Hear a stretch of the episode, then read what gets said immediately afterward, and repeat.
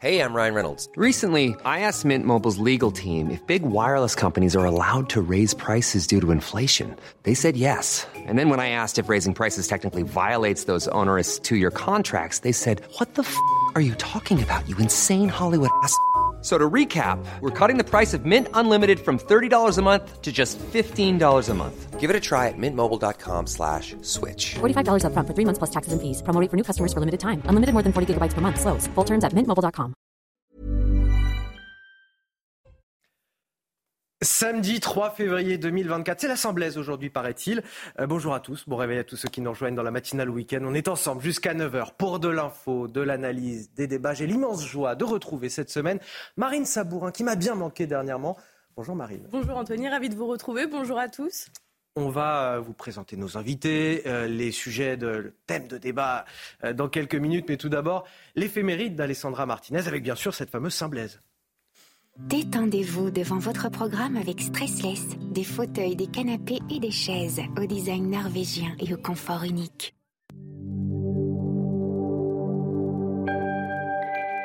Chers amis, bonjour. C'est une histoire extraordinaire que celle de Blaise, notre saint du jour. Je vous emmène en Arménie au début du IIIe siècle. Blaise est un médecin, il est si populaire qu'il est désigné pour devenir évêque de Sébaste. Malgré cet honneur, il choisit de s'installer dans une grotte du mont Argé qui va lui servir de palais épiscopal. La foule se presse pour le consulter et l'écouter. Mais il n'y a pas que des êtres humains qui viennent à sa rencontre, il y a aussi des animaux sauvages. Ce phénomène prodigieux va hélas provoquer sa perte. Le gouverneur local Agricola a en effet besoin de fauves pour dévorer des chrétiens dans les arènes. Les hordes qui se pressent devant la grotte de Blaise sont une aubaine pour ces chasseurs. Les animaux sont capturés, ainsi que Blaise par la même occasion.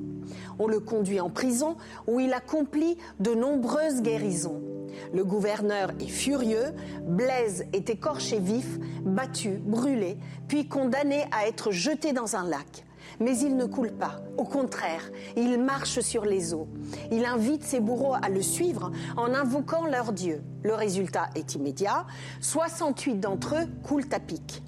Pour finir, Blaise est décapité. Il meurt en pardonnant à ses bourreaux. Et voici un extrait du psaume qui est récité aujourd'hui à la messe. De tout mon cœur, je te cherche. Garde-moi de fuir tes volontés. C'est tout pour aujourd'hui. À demain, chers amis. Ciao. Détendez-vous, confortablement installé. C'était votre programme avec les fauteuils et canapés stressless. Après l'immense joie de retrouver Marine Sabourin ce matin, j'ai aussi l'immense joie de retrouver Michel Thau. Bonjour Michel. Bonjour cher Anthony. Fondateur du site Opinion International pour décrypter, commenter l'actualité. On a également Mathieu Hoc. Bonjour Mathieu. Bonjour Anthony. Bonjour à tous. Vous êtes secrétaire général du cercle de réflexion Le Millénaire. Et bien sûr, pour bien commencer votre week-end, la météo. Loïc Roosevelt. La météo avec plombier.com, plombier.com. Une fuite d'eau, plombier.com. Plombier.com, une marque de groupe Verlaine. Et la bonne nouvelle pour ceux qui prennent la route, c'est qu'il n'y a a priori pas de pluie en vue. Bonjour Anthony, bonjour à tous. Oui, un temps calme pour ce week-end, mais comme hier matin, encore de la grisaille sur une large moitié nord ou encore dans le sud-ouest. Le ciel sera complètement dégagé sur l'ensemble des massifs, y compris sur le relief corse, dans les stations de ski pour le week-end parfait. Un peu de vent en mer du Nord, ça va souffler jusqu'à 50 km par heure et le Mistral et la Tramontane souffleront également un peu dans leur domaine. Dans l'après-midi, pas de grands changements. Toujours cette grisaille tenace sur la moitié nord et dans le sud-ouest pour la de la Garonne, mais aussi sur le Val de Saône. Remarquez ce beau soleil encore sur les massifs. Une poche d'éclaircie pour la côte aquitaine. Et vous remarquez le vent qui soufflera encore modérément sur les départements du sud-est.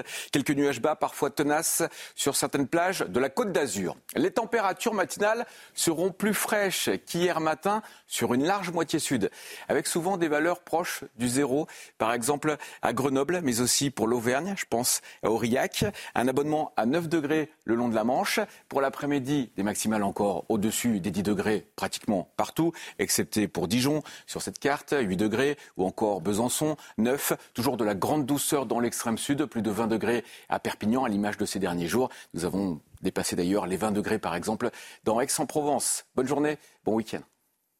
Rejoindre le mouvement de la rénovation énergétique. C'était la météo avec Groupe Verlaine. Pour devenir franchisé dans les énergies renouvelables. Groupe Verlaine. Bon réveil à tous dans votre matinale week-end. Voici les titres de votre journal de 6 heures. À la une, la quasi-totalité des blocages levés sur les autoroutes de France. Ce matin, nous suivons le retour au bercail pour nos agriculteurs. Des agriculteurs fatigués, éprouvés par 10 jours de combat qui font évidemment la fierté de leur village. Des agriculteurs qui se retrouvent à nouveau seuls face aux difficultés du quotidien. Vous entendrez ce matin leurs espoirs, leurs doutes. Le salon de l'agriculture toujours en ligne de mire pour voir si l'État respecte ou pas ses engagements. Malgré l'explosion des flux migratoires, la France ne peut pas refouler à ses frontières tous les migrants entrés illégalement sur son territoire. Décision hier soir du Conseil d'État qui estime que le rétablissement des contrôles aux frontières intérieures de l'UE doit respecter un certain nombre de garanties, celles fixées par le droit européen. Tous les détails à suivre. À Nice, cinq policiers pris à partie par une bande cagoulée armée de machettes. Quatre d'entre eux ont été blessés, dont un qui pourrait subir une intervention chirurgicale. Des faits qui se sont déroulés dans le quartier sensible de l'Ariane. Nous nous sommes rendus sur place. Dix jours de mobilisation pour les agriculteurs français, des agriculteurs qui n'ont rien lâché, qui ont fini par euh, obtenir des mesures représentant une enveloppe de 400 millions d'euros. Ça, c'est pour les annonces. Ils demandent au gouvernement désormais de passer aux actes sans pour autant crier victoire. La quasi-totalité d'entre eux est retournée dans leurs exploitations. Oui, c'est le cas de Franck, agriculteur en Seine-et-Marne. Adrien Spiteri et Jules Bedeau ont suivi euh, son retour auprès de ses proches et de ses salariés. Le récit est signé Michael Dos Santos. Après plus de dix jours de mobilisation sur l'autoroute A6, Franck est enfin de retour à la maison. Accueilli chaleureusement par ses salariés et certains membres de sa famille, l'agriculteur de Seine-et-Marne évoque les raisons de son engagement. Je ne voyais plus ma famille. Voilà, on est en polyculture élevage, on bosse 7 jours sur 7. Euh, J'en ai ras-le-bol. Je passe la moitié de mon temps au bureau et ça, c'est plus possible. Pour autant, cet agriculteur ne crie pas victoire, il reste sur ses gardes et ce malgré les annonces du gouvernement. Il va falloir des actes, quoi. Il va falloir que ce soit précis. Là, on a des annonces, elles ont été écrites, il y a des textes, euh, on veille au grain. Et euh, voilà, bah, on va voir. hein. De toute façon, le salon, le salon de l'agriculture, c'est bientôt. Euh, Peut-être qu'on va se revoir là-bas. Pendant plusieurs jours, l'agriculteur a pu compter sur son épouse Mélanie. Elle aussi, heureuse de pouvoir retrouver son mari. C'est sûr qu'il a fallu s'adapter un petit peu dans la logistique, l'organisation, avec euh, aussi les enfants. On est soulagé euh, qu'il y ait un retour à la normale. euh, je pense pour tous les agriculteurs, c'est c'est une nécessité de reprendre le quotidien. Élevage, production de céréales et vente directe des produits cultivés. Le couple peut désormais reprendre son activité. Le tracteur, lui, le chemin de la terre. Sont très touchantes, je trouve, ces images de, retour applaudi par, euh, par sa famille, par ses proches. On, peut dire quand même que les agriculteurs aujourd'hui peuvent être fiers d'eux, du combat qu'ils ont mené pendant dix jours, un, combat qui a été euh, euh, responsable déjà de leur part, dans l'attitude très digne. Absolument, il n'y a eu aucune violence, ou presque aucune. Il y a effectivement la prise de conscience, j'espère, par tous les Français, mais je crois que c'était déjà le cas, que ce sont vraiment des héros du quotidien, que ce sont des femmes et des hommes d'une très grande volonté. Ils n'ont pas fait grève. Ils ont continué à travailler tout en allant euh, manifester, monter sur, sur Paris. Donc effectivement, c'est, euh, c'est rien, quand on les compare à d'autres manifestants qui effectivement sont des professionnels de la manifestation et de la grève, ça n'a strictement rien à voir. Là, ce sont des travailleurs, des travailleurs qui se lèvent tôt, des personnes qui nourrissent notre pays. Et je pense que vraiment, j'espère qu'au-delà des mesures qui ont été prises, euh, cette colère qu'ils ont manifestée ça va se traduire par une prise de conscience euh, des pouvoirs publics. Euh, le chemin est encore long, mais je pense qu'ils vont rester très vigilants. Ils, ils veillent au grain, effectivement. C'est-à-dire que les blocages sont levés. Pour autant, la mobilisation en soi, elle reste. Elle est là. Et ils ont en ligne de mire le salon de l'agriculture. Que vous évoquent ces images, Mathieu Hoc, du, du retour à, à l'exploitation, au travail. Finalement, à ce moment-là, on, on- on est seul face à son exploitation et aux difficultés du quotidien. Exactement, et ça rappelle la diversité des mouvements agricoles, parce qu'on ne peut pas parler d'un mouvement agricole unique. On voit que lorsque sur les mobilisations, on voit qu'il y a eu vraiment toute la France, euh, des- la France rurale et toute la France des agriculteurs qui s'est mobilisée. Ça, s'est traduit de trois manières, de, trois manières différentes. D'abord, euh, une lutte entre Paris et la province, où on a vu cette, ce mouvement agricole qui a vraiment allé euh, converger vers Paris et qui était vraiment très intéressant à, à voir et très intéressant à analyser. Deuxièmement, on voit quand même une fracture entre les départements riches et les départements pauvres. Notamment dans les, dans les régions type Grand Sud-Ouest notamment. Et le troisième élément, c'est justement une distinction entre la France du Grand Sud, donc le, Sud-Ouest et une partie du Sud-Est, et la France du, du Nord-Ouest, où là on voit effectivement des divergences de mobilisation. Moi, ce que je vois, c'est que la France du Grand Sud, donc notamment les éleveurs dans les, départements du Grand Sud se sont davantage mobilisés et justement c'est eux qui reviennent à la ferme avant parce que c'est pas possible en fait, on peut pas laisser ces bêtes justement euh, toutes seules pendant un certain nombre de temps. On va voir quel est le moral de nos agriculteurs. On est en direct avec Clément Van de. Bonjour, vous êtes euh, agriculteur dans l'Oise. Merci d'être avec nous euh, ce matin et, de partager un petit peu votre sentiment. Vous avez eu dix jours éprouvants. Euh, on a partagé les images de votre combat sur, sur les routes, dans des conditions qui étaient forcément difficiles. Comment va le moral au moment de, revenir chez soi, quand tout s'arrête, qu'on doit revenir dans son exploitation? Finalement, on est seul face aux difficultés du quotidien et surtout la fatigue en plus. Oui, tout à fait. Après, euh, après 10 jours de mobilisation, on est quand même euh, un peu fatigué, mais le quotidien revient très vite. Il hein. faut quand même retourner travailler euh, l'exploitation. Donc, euh, pour ma part, on fait du lait. Donc, bah, c'est comme mes collègues l'ont dit, c'est 7 jours sur 7. Donc, bah, là, après, après justement l'intervention, on, s'en va traire les vaches. assez fatigué, mais assez content quand même de ce qu'on a réussi à obtenir. on n'a pas fait ça pour rien. On a eu des annonces. Maintenant, euh, reste plus euh, qu'avoir euh, des actes concrets, avoir des, des, des, des, réformes qui, qui, qui, découlent de ces annonces. Oui, vous avez le, le sentiment, et, c'est bien normal, du, devoir accompli quelque part dans votre mobilisation. cette mobilisation n'a pas été vaine, mais vous me dites, vous, vous veillez au grain. Oui, tout à fait, parce que bah, on, connaît un peu le monde politique, on sait qu'il y a un effet d'annonce pour, pour calmer un peu les, manifestations. Après, euh, il faut que ce, que qui a été dit et ce qui a été écrit soit vraiment appliqué, qu'il y ait vraiment euh, des contrôles euh, par rapport à la loi Egalim, etc. Qu'il y ait un juste retour du prix aux agriculteurs et que les revenus, les revenus augmentent. Quelle sera la prochaine étape là pour vous J'imagine le, le, salon de l'agriculture en, ligne de mire d'ici un mois pour voir si effectivement le gouvernement respecte ses engagements? Tout à fait. Euh, après, moi, je, peux comprendre que le gouvernement peut pas donner des actes tout de suite et qu'il y a un travail de fond à mener euh, au, sein de, leur ministère. Après, euh, voilà, on leur laisse trois semaines jusqu'au salon pour nous donner ensuite des, actes concrets et voir comment on peut améliorer notre quotidien. Clément, agriculteur dans, l'Oise, merci euh, de nous avoir euh, partagé votre témoignage. Ce matin, on sera aux côtés des agriculteurs tout au long de cette émission. Chaque heure, on va recevoir les, agriculteurs et leurs euh, syndicats pour évoquer ces dix jours de combat et le sentiment qu'ils en tirent. Voilà, après la fatigue, malgré tout, cette satisfaction d'avoir réussi à mener à terme en tout cas pour l'instant, euh, ce, combat. Des difficultés économiques, climatiques, sociétales pour le secteur agricole qui ne découragent pas, et ça c'est peut-être euh, le plus fascinant, euh, qui ne décourage pas la jeune génération. Souvent, des enfants de paysans euh, pour qui euh, la question de poursuivre ou non le travail dans les exploitations, de, continuer le travail de leurs parents ou de leurs grands-parents, ne s'est finalement jamais posée, Marine. Oui, travailler la terre ou aux côtés des bêtes était une évidence pour ces jeunes passionnés. Malgré les craintes quant à leur avenir de la profession, ces jeunes y croient encore. Illustration dans le Pas-de-Calais avec Florian Doré. Ce n'est pas encore le sien, mais il aura bientôt son propre engin. Dorian, élève en lycée agricole, est déjà bien à l'aise au volant d'un tracteur. Âgé de 20 ans, le jeune homme est passionné par ce métier, malgré les difficultés.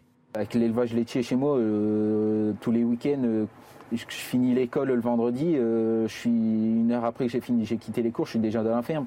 Je suis motivé, je passe mes samedis, les dimanches, mes jours fériés, mes vacances à la ferme. Et je pense qu'on a de l'avenir et je suis assez serein là-dessus. Comme Dorian, ils sont 600 à étudier dans ce lycée agricole du Pas-de-Calais. Pour cette classe, au programme du jour, de la mécanique agricole, les élèves travaillent sur le moteur d'un tracteur. Ça, c'est ce que tu as démonté aujourd'hui, ça. Donc, il te reste encore quoi à faire? Anthony souhaite devenir ouvrier agricole. Son rêve, reprendre un jour une exploitation. Pour le jeune homme, l'agriculture est une histoire de famille, une profession à préserver cultiver, c'est quand même un métier que nos grands-parents appréciaient. Je pense qu'il faut le faire pérenniser dans les années à venir. Il ne faut pas oublier de là où on vient. Et on est quand même fiers de produire euh, français. D'ici 2030, près de la moitié des agriculteurs partira à la retraite. En attendant, les jeunes s'accrochent à leurs rêves pour prendre le relais. On reviendra sur cette crise agricole dans notre journal de, 6h30. À la une également, euh, malgré l'explosion des flux migratoires, la France ne peut pas refouler à ses frontières tous les migrants entrés illégalement sur son territoire. Décision hier soir rendue par le Conseil d'État qui estime finalement que le rétablissement des contrôles aux frontières intérieures de l'UE doit respecter un certain nombre de garanties. Oui, et notamment euh, celles fixées par le droit européen. Le refus d'entrée aux frontières intérieures avait pourtant été rétabli en 2015 pour les migrants clandestins. Il visait à lutter euh, contre le terrorisme. Les explications de Mathilde Ibanez. La plus haute juridiction administrative a annulé ce vendredi une phrase du Code régissant le droit des étrangers qui permettait, dans un large cas de figure, le refoulement aux frontières intérieures de l'Union européenne des étrangers entrés irrégulièrement sur le territoire. Pour les associations de défense des étrangers, c'est enfin une victoire. Cette décision nous satisfait. Elle met fin au régime du refus d'entrée. C'est une victoire en ce sens où le refus d'entrée, qui était dans une zone grise, doit être soumis à la législation européenne et internationale. Le refus d'entrer sur le territoire devra se faire dans une procédure d'admission. Le Conseil d'État précise qu'il appartient au législateur de définir les règles applicables à l'étranger qui fait l'objet d'un refus d'entrée dans la perspective de sa réadmission. Car un accord de réadmission permet de faciliter l'éloignement des étrangers en limitant les formalités, mais avec un cadre légal notamment sur la rétention, les recours et la possibilité de demande d'asile. Pour l'association de défense des étrangers ANAFE, c'est une réussite le Conseil d'État met fin à huit ans de pratiques illégales d'enfermement et de violation des droits aux frontières intérieures. La Cour européenne de justice avait déjà estimé en septembre dernier que la France ne pouvait pas, dans tous les cas de figure, refouler à la frontière les étrangers entrés irrégulièrement sur son territoire. Alors voilà l'exemple typique qui fait qu'aujourd'hui on ne peut pas euh, finalement contrôler euh, nos frontières comme on le souhaiterait, comme on le voudrait. Ça fait partie des, des, bâtons dans les roues, des nombreux bâtons dans les roues imposés par le droit, le droit supranational, le droit européen en l'occurrence, euh, que le Conseil d'État en tout cas a décidé d'entériner ou de faire respecter par euh, la France aujourd'hui. Un, droit européen qui a été établi en matière de migration à une époque où il n'y avait pas autant de pression migratoire qu'il y en a aujourd'hui. Et, qui est utilisé par les associations. Et, qui est évidemment utilisé par les associations, mais là qui est validé par le Conseil d'État, ce qui pose un véritable problème, parce que ça va, je pense, désarçonner beaucoup de policiers qui vont se demander à quoi on sert. On interpelle des personnes qui, à la seconde on les interpelle à l'entrée sur le sol français, vont prendre un avocat, une association qui va leur permettre de pouvoir entrer dans, dans le pays. C'est une décision extrêmement grave. Et évidemment, la loi sur l'immigration, déjà largement écornée par la, par la, censure partielle du Conseil constitutionnel, euh, n'y changera strictement rien. C'est une décision vraiment très importante parce que, à mon avis, elle va euh, marquer un coup d'arrêt assez fort à une légère tendance qui commençait à s'installer, à une augmentation des, des, euh, de la, non pas de la maîtrise de nos frontières, on en était extrêmement loin, mais du nombre de reconduites à la frontière. C'est vraiment une décision extrêmement importante qui va être lourde de conséquences et sur laquelle, là aussi, je pense que le politique doit reprendre la main, quitte à changer la loi. Politique mais ne on peut le pas sait, reprendre la main aujourd'hui. Effectivement, mais on le voit bien. Il faut peut-être euh, monter à Bruxelles pour exiger, euh, au nom de la maîtrise Mais comme pour les agriculteurs, comme pour les pêcheurs, comme pour beaucoup de sujets. bon, il y a des marges de manœuvre qui, ont peut-être été sous-estimées, mais en, en l'occurrence, à court terme, évidemment, et à moyen terme, cette décision est une véritable atteinte à la souveraineté de, de, de, de notre État, tout simplement. Ben, d'autant plus que les, juges doivent rendre la justice au nom du peuple français. Et le peuple français, à travers la loi immigration et à travers toutes les enquêtes d'opinion, est très largement favorable à la réduction du nombre de, l'accueil de, migrants, et notamment des migrants en situation irrégulière. ce, qui, est vraiment euh, choquant dans la décision du Conseil d'État, si on se place d'un point de vue de politique publique, c'est euh, que si elle, serait pertinente si la protection des frontières de l'Union européenne était suffisamment, suffisamment réalisée et suffisamment effective. Or, ce n'est absolument pas le cas. L'Union européenne ne protège pas ses frontières, que ce soit d'un point de vue euh, financier, c'est-à-dire que 3% du budget de l'Union européenne est destiné seulement à la protection des frontières, alors qu'on fait face à une crise migratoire sans précédent et que parmi les 100 millions de réfugiés qui ont, qui ont attrait dans le monde, il y en a 30% qui ont pour destination finale un, pays de l'Union européenne, donc c'est quand même quelque chose qui est colossal. Et comme le disait Michel, le droit européen doit s'adapter, aux, euh, un, aux aspirations populaires et deux, à l'évolution de la société, ce qui n'est aujourd'hui pas le cas. Un mot rapide. Très concrètement, ça pourrait être certainement un des enjeux des élections européennes. Euh, les décisions de modification du droit européen relèvent à la fois des chefs d'État et de gouvernement et du Parlement européen. Donc je pense qu'il y, a un consensus en Europe parmi les opinions publiques pour durcir euh, les conditions d'entrée sur le sol européen, eh ben, il appartient aux politiques de reprendre la main. Encore une fois, je pense que ce sera un des enjeux des élections européennes à venir. Voilà pour euh, l'illustration de notre incapacité à agir face à l'explosion des flux migratoires en Europe et notamment dans le sud-est de, la France, euh, du côté des Alpes-Maritimes. Tout de suite, le rappel de l'actualité à 6h15 sur CNews et c'est avec vous, Marine Sabourin. Une nouvelle journée de grève dans l'éducation nationale programmée mardi. Les profs réclament de meilleures conditions de travail et contestent les mesures imaginées par Gabriel Attal pour le collège. La dernière mobilisation de jeudi avait mobilisé plus de 20% des enseignants selon le ministère de l'Éducation nationale, 47% selon les syndicats. Stéphane Séjourné débute son déplacement au Proche-Orient. Aujourd'hui, le ministre des Affaires étrangères se rend en Égypte, en Jordanie, en Israël, dans les territoires palestiniens et au Liban. Son déplacement vise à œuvrer pour un cessez-le-feu et la libération des otages. La fin de son déplacement est prévue mardi. Et puis l'acteur américain euh, Carl Weathers, connu pour avoir incarné le rôle du boxeur Apollo Creed face à Sylvester Stallone dans la saga Rocky, est décédé à l'âge de 76 ans. Annonce faite par sa famille hier, le comédien est mort jeudi paisiblement dans son sommeil. Dans le reste de l'actualité, à Nice, quatre policiers ont été blessés dans le quartier de l'Ariane après un refus d'obtempérer. Les faits se sont déroulés mardi soir. Oui, les automobilistes qui refusaient de se soumettre à un contrôle de police ont percuté le véhicule des forces de l'ordre. Les individus encagoulés ont alors pris à partie les policiers avant d'être arrêtés en possession d'une machette et placés en garde à vue. Les faits avec Mathilde Couvillère-Fleurnoy et Franck Trivio. Nouvelle intervention musclée pour la police niçoise. Mardi dernier, une patrouille de police a repéré une voiture blanche allant à toute vitesse dans le quartier de l'Ariane à Nice. À son bord, les individus sont cagoulés et armés. Les policiers décident alors de prendre en chasse le véhicule qui refuse d'obtempérer.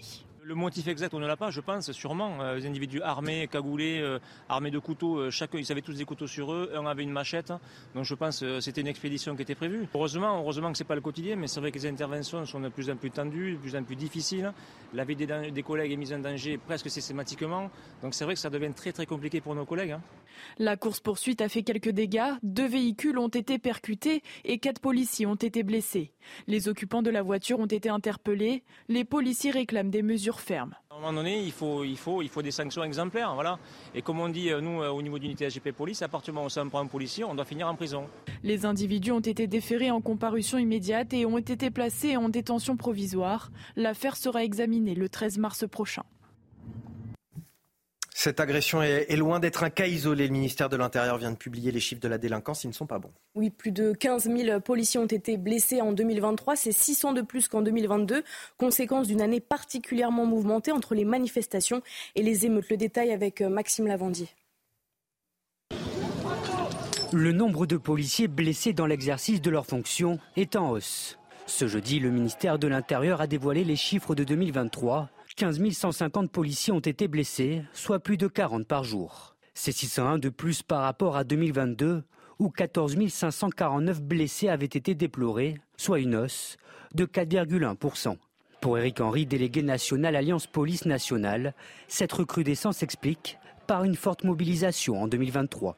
Entre les manifestations liées à la réforme des retraites, les émeutes la gestion des manifestations, notamment pro-palestiniennes, ça pour nous, c'est symbolique de la violence, euh, notamment qu'ont vécu mes collègues en 2023. Une mobilisation qui ne devrait pas baisser cette année au vu des prochains événements. On s'aperçoit qu'en 2024, eh ben, il va falloir encore être extrêmement mobilisé par les Jeux Olympiques, par différentes manifestations. Et puis bien sûr, ce qui nous inquiète toujours, c'est l'imprévisible.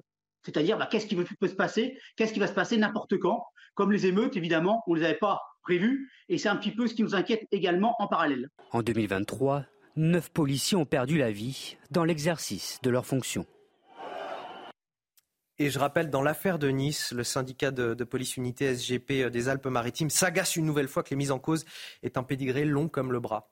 Complètement. Et en fait, on voit que la question des, violences, contre les policiers, elle est, majeure. C'est-à-dire qu'aujourd'hui, dans le cadre de, il y a une explosion du nombre de euh, refus d'obtempérer. On est à 27 000 refus d'obtempérer. C'est un refus d'obtempérer toutes les 30 minutes. C'est 50 de plus qu'il y a 10 ans. Et surtout, moi, ce qui me marque, et c'est là où justement le bas blesse, c'est les dans 20% des cas, les policiers sont obligés d'utiliser leurs armes parce que le, euh, délinquant les menace directement. Or, ils ne l'utilisent que dans 1% des cas. Cela traduit justement le fait que la police est un des corps les plus contrôlés et que les policiers aujourd'hui, ils n'arrivent plus à, ils peuvent même plus prendre, utiliser leurs armes parce que justement les, les délinquants sont surprotégés. L'actualité internationale à présent avec les États-Unis qui ont mené des frappes hier soir en Syrie et en Irak en représailles à la mort de trois soldats américains dimanche dernier en Jordanie. Ces bombardements ont visé des sites utilisés par des milices soutenues par l'Iran. Oui, on retrouve notre correspondante aux États-Unis, Elisabeth Guedel. Elisabeth, le président américain Joe Biden a prévenu, ce n'est que le début.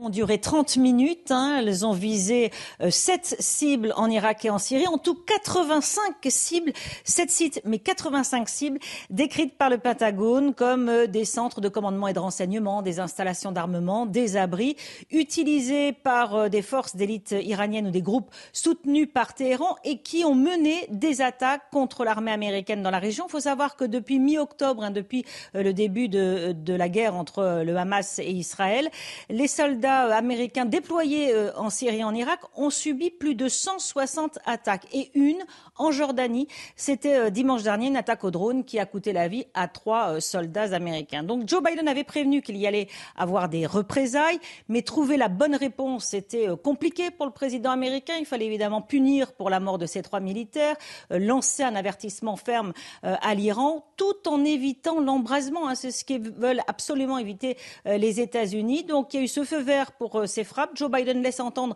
qu'il pourrait y en avoir d'autres, mais il s'agit surtout d'un message de dissuasion. Reste à savoir si ce message est suffisamment euh, dissuasif pour éviter l'escalade. Merci à vous, Elisabeth Guedel, en direct de New York, aux États-Unis. On va marquer une courte pause. On revient dans un instant sur CNews. On évoquera euh, cette agression antisémite sur le campus universitaire de Strasbourg. Trois jeunes de confession juive, dont deux étudiants, ont été agressés physiquement et verbalement par six individus. Euh, l'une des victimes a même été jetée au sol et frappée. On en parle juste après la pause. À tout de suite. Samedi 3 février, de retour sur le plateau de la matinale week-end. Bon réveil à tous ceux qui nous rejoignent. Voici les titres de votre journal de 6h30. À la une, trois jeunes ont été agressés parce qu'ils sont juifs. Les faits se sont déroulés au campus universitaire de Strasbourg. L'un d'eux a été projeté au sol, frappé par un groupe de six personnes. On rappelle ce chiffre accablant, les actes antisémites en France ont progressé de 1000% en 2023. Autrement dit, ils ont été multipliés par 20. Bien malheureusement, les crimes et délits ne sont pas en reste pour l'année 2023. La barre des 1000 homicides a été euh, franchie. Les tentatives ont également augmenté de 13%. Et vous allez le voir, le reste des indicateurs de nos crimes et délits sont au rouge. Les détails à suivre. Et puis la quasi-totalité des blocages levés sur les autoroutes de France. Ce matin, nous suivons le retour au bercail pour nos agriculteurs, des agriculteurs fatigués, éprouvés par dix jours de combat, qui font évidemment la fierté de leur village, des agriculteurs qui se retrouvent à nouveau seuls face aux difficultés du quotidien. Vous les entendrez ce matin, vous entendrez leurs espoirs, leurs doutes avec nos reportages à suivre. On commence tout d'abord avec cette agression antisémite sur le campus universitaire de Strasbourg. Les faits se sont euh, déroulés dans la nuit dimanche à lundi dernier. Trois jeunes de confession juive, dont deux étudiants, ont été agressés physiquement et verbalement par un groupe d'individus. Oui, l'une des victimes a été euh, jetée à terre et frappée depuis l'attaque du Hamas le 7 octobre dernier. Le président de l'université déplore une hausse des actes antisémites. Les détails avec Augustin Donadieu. Les faits se sont déroulés dans la nuit de dimanche à lundi sur le campus de cette université de Strasbourg.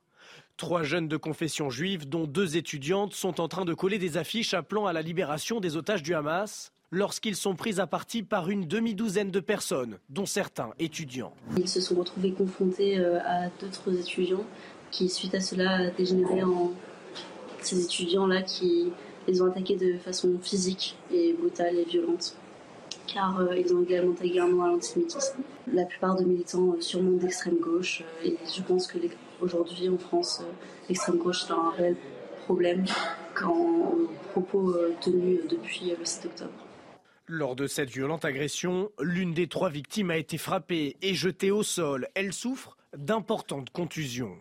Le président de l'université a condamné ce déchaînement de violence et déploré des actes antisémites qui se répètent. On a eu des tags qu'on effaçait le matin pour éviter que les esprits s'enflamment. Ces jours-ci, on a eu quelques blocages avec des slogans limites, parfois par rapport à Israël, mais c'est la première fois qu'on a des faits aussi graves.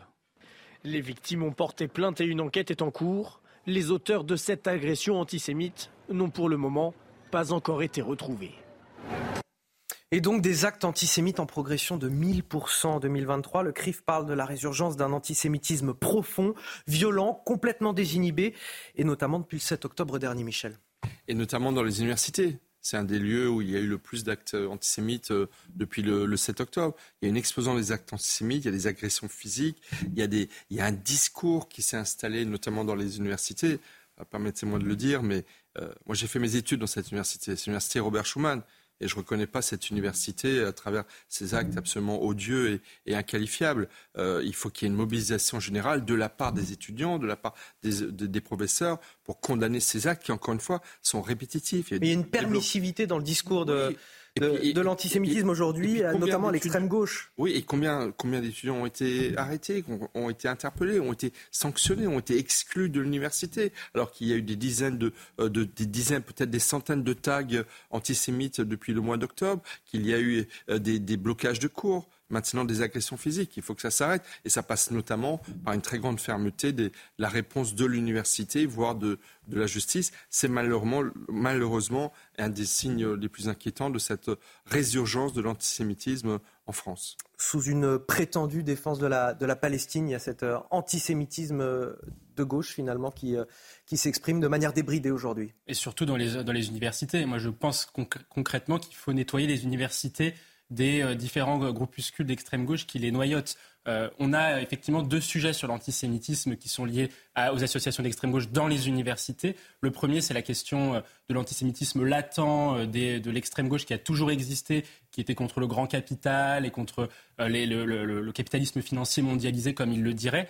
Et le deuxième point, c'est depuis, c'est même pas que depuis le 7 octobre, ça a toujours existé. Moi, j'étais encore il n'y a pas si longtemps que ça dans, en université, et on peut constater qu'il y avait effectivement des, des associations d'extrême gauche qui sont profondément antisémites parce qu'antisioniste, parce qu'il faut bien rappeler qu'il y a un trait d'union entre les deux, parce que l'antisionisme se pose les germes de l'antisémitisme dans la mesure où vous voulez, si vous êtes antisioniste, vous avez deux manières de l'exprimer. Soit vous êtes contre la présence de juifs en terre de Palestine, ce qui est l'antisionisme plutôt dans le monde arabo-musulman, soit vous êtes contre et vous refusez l'existence de l'État d'Israël. Et on voit qu'une partie des associations d'extrême gauche dans les universités est sur cette thèse-là et sur cette doctrine-là depuis déjà bien des années. Il y a quelque chose de profond, profondément enraciné en tout cas dans, cet antisémitisme. Il a, il révélé, en tout cas exacerbé par euh, euh, ce qui se passe depuis le 7 octobre dernier. Mais l'antisémitisme, il est là et il était là avant.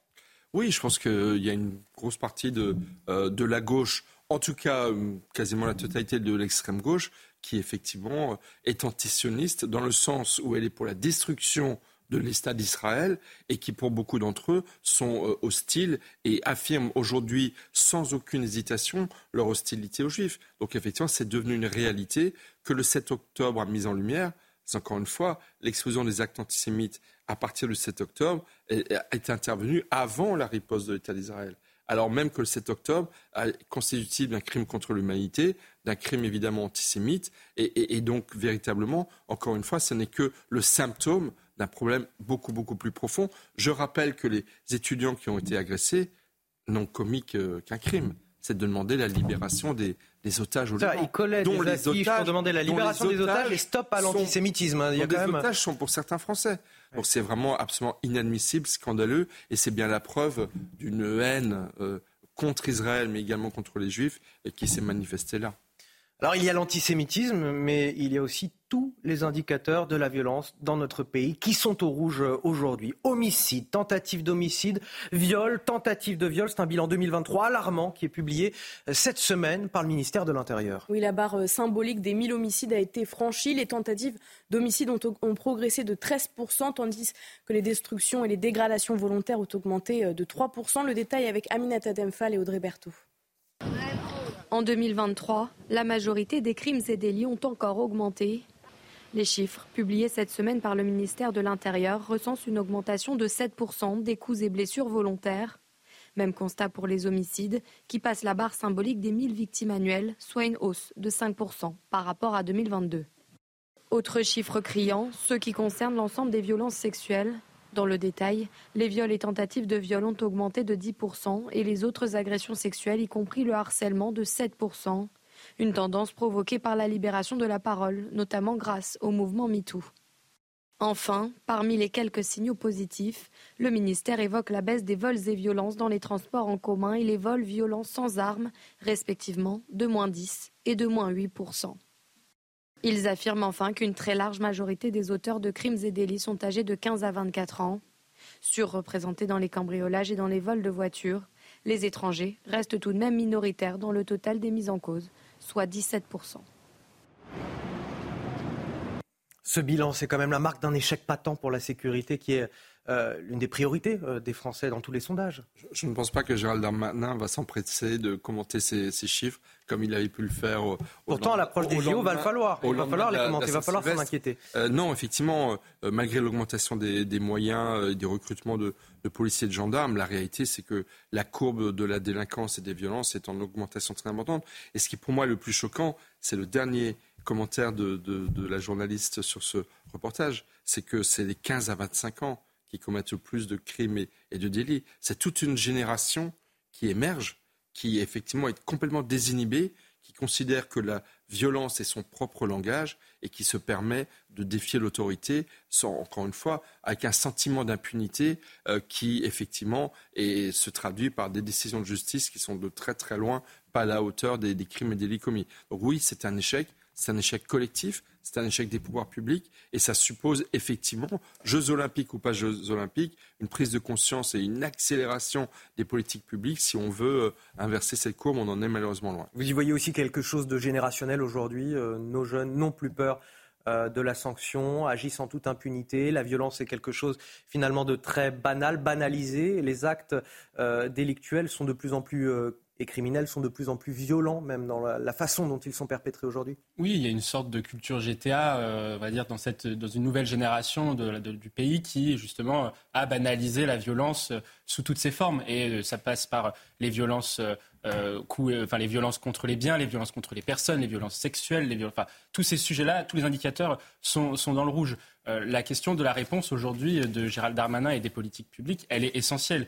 Or, ce que l'on voit, c'est que la doctrine macroniste sur ce sujet-là, elle est inopérante. Pourquoi? Parce que euh, dans son entretien pour Valeurs Actuelles en 2019, le président de la République avait essayé, avait essayé d'établir et de dresser une doctrine sur la question de la sécurité. Sauf que lui, son logiciel, c'est de dire que tant que vous réduisez pas le chômage et vous réduisez pas la pauvreté, il y aura toujours de la violence. Or, ce que l'on voit, c'est que euh, on peut le, et on peut le saluer, le gouvernement a réduit le, chômage dans, euh, dans, le pays pendant, euh, pendant les, dernières, les dernières années. Et pourtant, la violence, elle explose quand même. Donc ça veut dire que le, logiciel aujourd'hui social-démocrate du gouvernement n'est pas le bon. Il faut profondément changer de culture politique sur ce sujet-là et adopter une politique sécuritaire davantage massive sur le plan de la justice et évidemment le plan de l'intérieur. On peut faire peut-être un focus sur la question des violences faites aux femmes. Il y a ce chiffre qui a été annoncé par le, le ministre euh, de la Justice, le garde des Sceaux, Éric Dupont-Moretti, 10 000. C'est le nombre d'interventions des forces de l'ordre euh, liées euh, à un bracelet anti-rapprochement en 2023. Ce dispositif est destiné à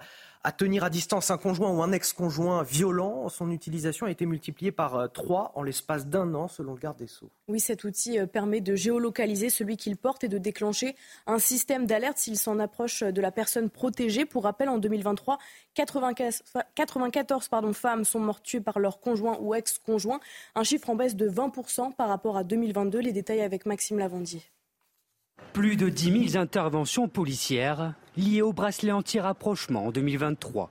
Un chiffre communiqué ce jeudi par le ministre de la Justice. En 2023, le nombre de drames évités grâce au bracelet anti-rapprochement a été multiplié par 3, passant de 3 634 en 2022 à près de 10 500 interventions des forces de l'ordre. Mis en place fin 2019, ce dispositif a été pensé pour éloigner les conjoints ou ex-conjoints violents. Il s'accroche à la cheville et géolocalise l'auteur des violences lorsque ce dernier s'approche de la personne protégée. Pour la présidente et fondatrice de l'association Femmes avec, cette augmentation du nombre d'interventions n'empêche pas les agressions. Les bracelets anti-rapprochement m'évoquent tout d'abord une première euh, réflexion, c'est que les violences ne diminuent pas. Soit les destinataires de ces bracelets, les porteurs de ces bracelets n'ont pas compris à quoi ils servaient, euh, ou en tout cas qui sont euh, récidivistes dans leur action. Selon Muriel Réus, il faut changer les mentalités. Moi, je crois qu'il faut aller plus loin euh, dans l'éducation, il faut aller plus loin dans le traitement des auteurs de violences, 98% des agresseurs sont des hommes euh, et 86% des, euh, des victimes sont des femmes. Donc, si vous voulez, il y, a, il y a un problème structurel de la violence en France. À l'heure actuelle, 1000 de ces bracelets sont actifs en France. Michel Taupe, je sais que c'est une cause qui vous, vous tient à cœur. hein. C'est le, le sens de, votre, de la couleur de votre cravate orange sur ce plateau. C'est le symbole de la lutte contre les violences faites aux femmes. Euh, vous voyez le verre à moitié vide ou à mo- moitié plein quand vous voyez ces chiffres? Non, je pense qu'il y a une extraordinaire prise de conscience grâce au mouvement MeToo. Après, effectivement, euh, il faut changer les, les mentalités. Je pense que la justice s'adapte trop lentement. Depuis le 1er janvier, dans tous les tribunaux de France, vous avez des cellules d'accueil des plaintes pour violences conjugales dans tous les tribunaux de France.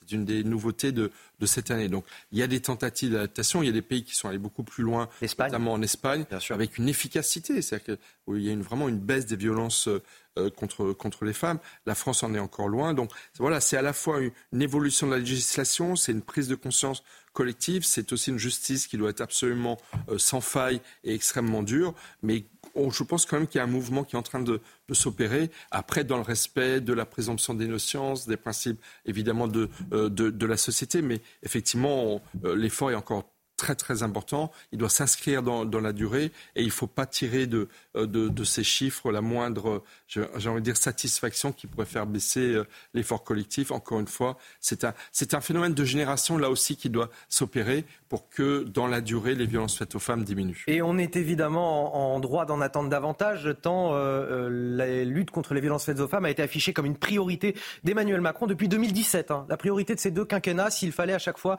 euh, résumer toutes les priorités des quinquennats d'Emmanuel Macron euh, au gré des événements politiques. Oui, effectivement, ça a été la priorité. Et mais là, là-dessus, moi, je vais être plus optimiste quand même. Je trouve que ce qui a été fait, notamment au niveau de la police, est, quelque chose qui est vraiment, qui va plutôt dans le bon sens. C'est-à-dire que quand on regarde une enquête de, du collectif Nous Toutes, qui est un collectif féministe, on voit que justement le sujet qui avait été posé sur la, question des, violences faites aux femmes, violences sexuelles faites aux femmes, c'était l'accueil et, la réception de la plainte au commissariat. Or, selon cette enquête-là, euh, il y avait 30% des, plaignantes qui se trouvaient mal accueillies au commissariat. Aujourd'hui, il y en a, maintenant euh, beaucoup moins. Donc c'est quelque chose qui est vraiment positif. Et ensuite, après, euh, le deuxième sujet, c'est de poser les bons diagnostics sur l'état aujourd'hui de la criminalité euh, et, de la- et des, violences sexuelles et sexistes. Déjà, le premier point, c'est que ce sont des violences intrafamiliales, et donc il faut regarder ce qui se passe dans les familles à ce niveau-là. Et le deuxième point, comme elle disait dans le, dans le reportage, c'est qu'effectivement, 95% sont des hommes, mais il y a aussi 63% qui sont des étrangers, donc sur les, sur les transports en commun en Ile-de-France. Donc il faut poser les bons diagnostics sur tous ces sujets-là. Effectivement, ce sont des hommes. Effectivement, il y a une surreprésentation de l'immigration dans ces sujets, dans ces questions-là. Donc, posons les bons diagnostics et ensuite apportons les réponses adéquates. Allez, 6h44 sur CNews, le rappel de l'actualité, Marine Sabourin. La facture de gaz des Français devrait encore grimper en juillet prochain. Cela s'explique par une augmentation du tarif des réseaux de distribution. La facture de gaz devrait subir en juillet une nouvelle hausse. L'impact sur la facture pourrait s'élever à plus de 5%, soit environ 7 euros par mois pour un client classique. Deux humanitaires français tués jeudi dans le sud de l'Ukraine lors d'un bombardement russe. Les deux victimes ont péri lors d'une frappe sur Berislav, près de la ligne de front. Annonce faite hier par le ministre français des Affaires étrangères. Paris dénonce un acte de barbarie de la part de Moscou. Trois autres Français ont également été blessés dans l'incident. Puis ces manifestations en Argentine après un débat parlementaire portant sur les réformes du président Javier Milei. Ces textes portent sur la sphère publique et privée du système électoral à l'éducation, de la culture au code pénal. Des heures éclatent la police et plusieurs Argentins depuis plusieurs jours. La ministre de la Sécurité évoque quant à elle quelques moments de tension.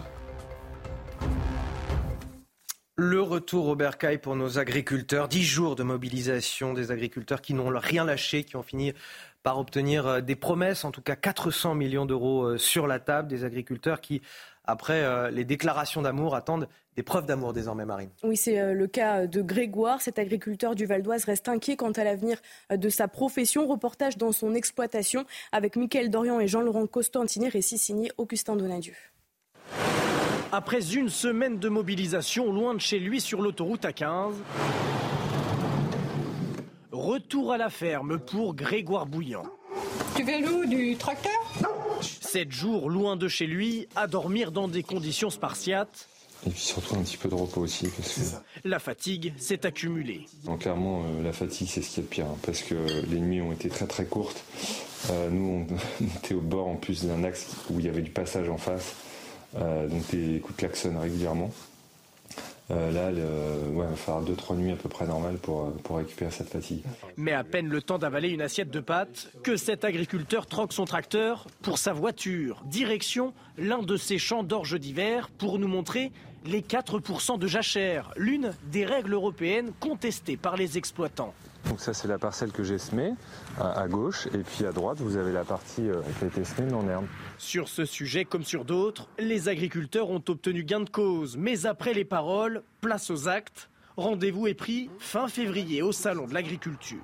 On va bien surveiller euh, les trois prochaines semaines de ce qui va être dit, fait annoncé. Cette échéance-là nous permettra de vérifier et de faire un point d'étape avec nos gouvernants.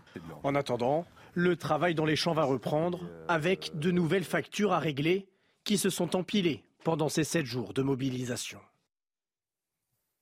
Alors, il y a aussi euh, les irréductibles qui veulent poursuivre euh, le mouvement. C'est notamment le cas des agriculteurs de la Confédération euh, paysanne, donc qui appellent à poursuivre la mobilisation, notamment près de Rennes. Oui, mais content des annonces du Premier ministre, ils en attendent beaucoup plus sur la question du revenu paysan et ils sont venus le dire sous les fenêtres du préfet de Bretagne à Rennes hier, Michael Chailloux. 감사합니다. On ne veut pas rester sur la paille, c'est la thématique du jour de la Confédération paysanne, seul syndicat à maintenir la mobilisation.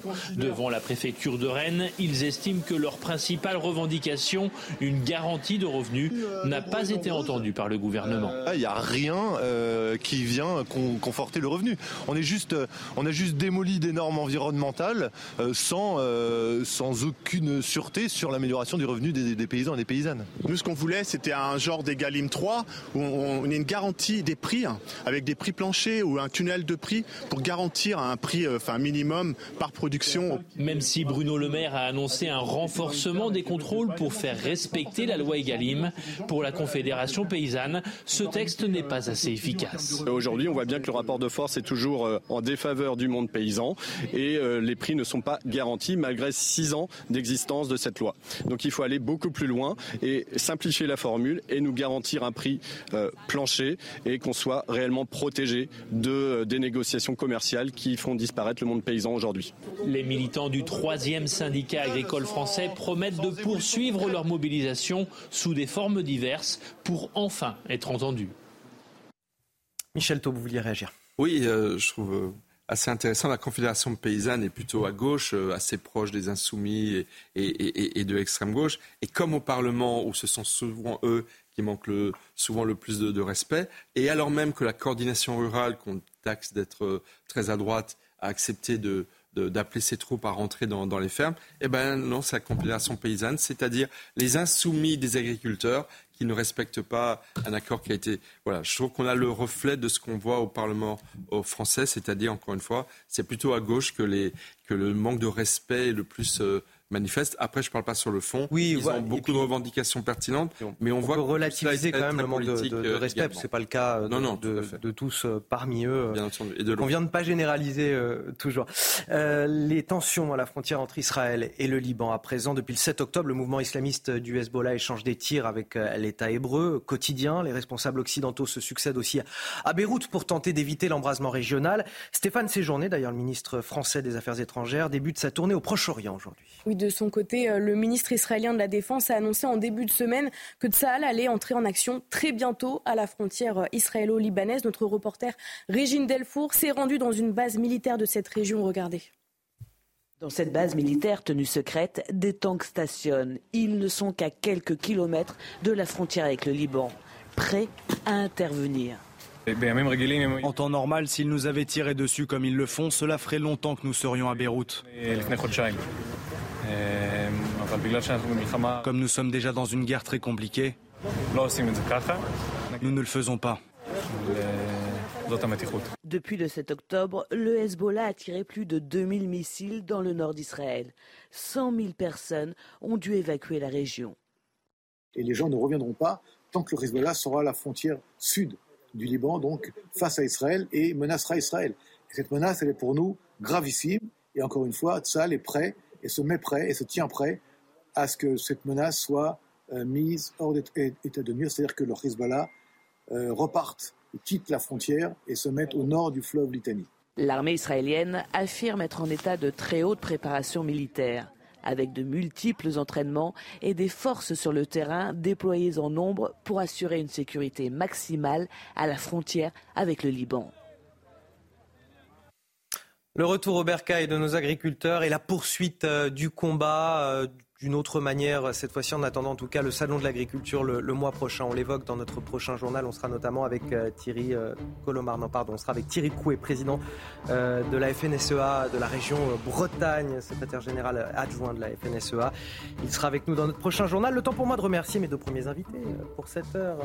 Mathieu Hoc, secrétaire général du millénaire, et bien sûr Michel Taub, fondateur du site Opinion International, qui reste avec nous d'ailleurs, qui sera accompagné de, Michel qui sera accompagné de Guillaume Guillaume Bigot dans un instant. A tout de suite sur CNews. La météo avec plombier.com, plombier.com. Une fuite d'eau, plombier.com. Plombier.com, une marque de groupe Verlaine. Alors un bon week-end commence forcément avec la météo de Loïc Roosevelt. Loïc, bonjour. Euh, aujourd'hui, on va pouvoir compter sur du soleil euh, euh, sur un tiers sud du pays. Oui, absolument. Anthony, un temps calme pour votre samedi, comme hier matin de la grisaille sur la moitié nord, mais aussi dans le sud-ouest.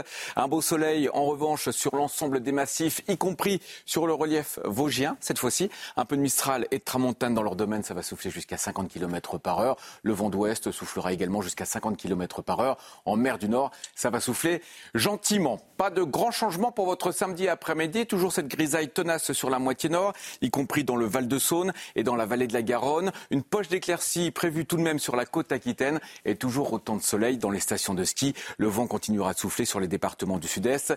Quelques nuages bas seront parfois tenaces sur certaines plages de la côte d'Azur. Alors les températures au lever du jour seront plus fraîches sur une large moitié sud que dans le nord par rapport à la veille.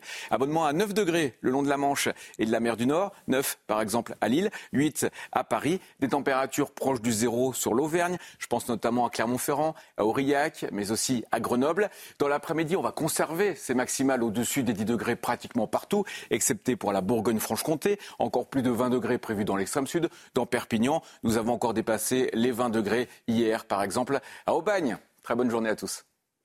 Rejoindre le mouvement de la rénovation énergétique. C'était la météo avec Groupe Verlaine. Pour devenir franchisé dans les énergies renouvelables. Groupe Verlaine.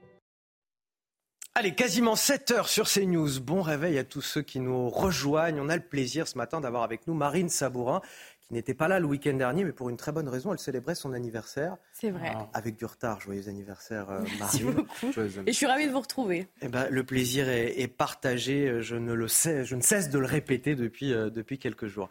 Euh, nous avons le plaisir aussi d'avoir sur ce plateau Guillaume Bigot. Bonjour Guillaume. Bonjour Anthony et bon anniversaire avec retard Marine. Guillaume Bigot, politologue, s'il était besoin de le préciser. Et Michel Taube, toujours avec nous, fondateur du site Opinion International. bonjour et bon anniversaire Marine. Ah bah voilà, comme ça c'est dit. Quel âge Marine? Vous voulez que je le ah, dise Ça Non, se fait pas. femme. C'est secret. Ah, c'est secret. Secret des Évidemment jeune pour la, toute la jeunesse pour elle. On n'en dira pas plus. Vous n'aurez qu'à spéculer sur les réseaux sociaux désormais sur l'âge de Marine Sabourin. Voici les titres de votre journal de 6 heures. À la une, la quasi-totalité des blocages levés sur les autoroutes de France. Ce matin, nous suivons le retour au bercail pour nos agriculteurs. Des agriculteurs fatigués, éprouvés par 10 jours de combat qui font évidemment la fierté de leur village. Des agriculteurs qui se retrouvent à nouveau seuls face aux difficultés du quotidien. Vous entendrez ce matin leurs espoirs, leurs doutes. Le salon de l'agriculture toujours en ligne de mire pour voir si l'État respecte ses engagements.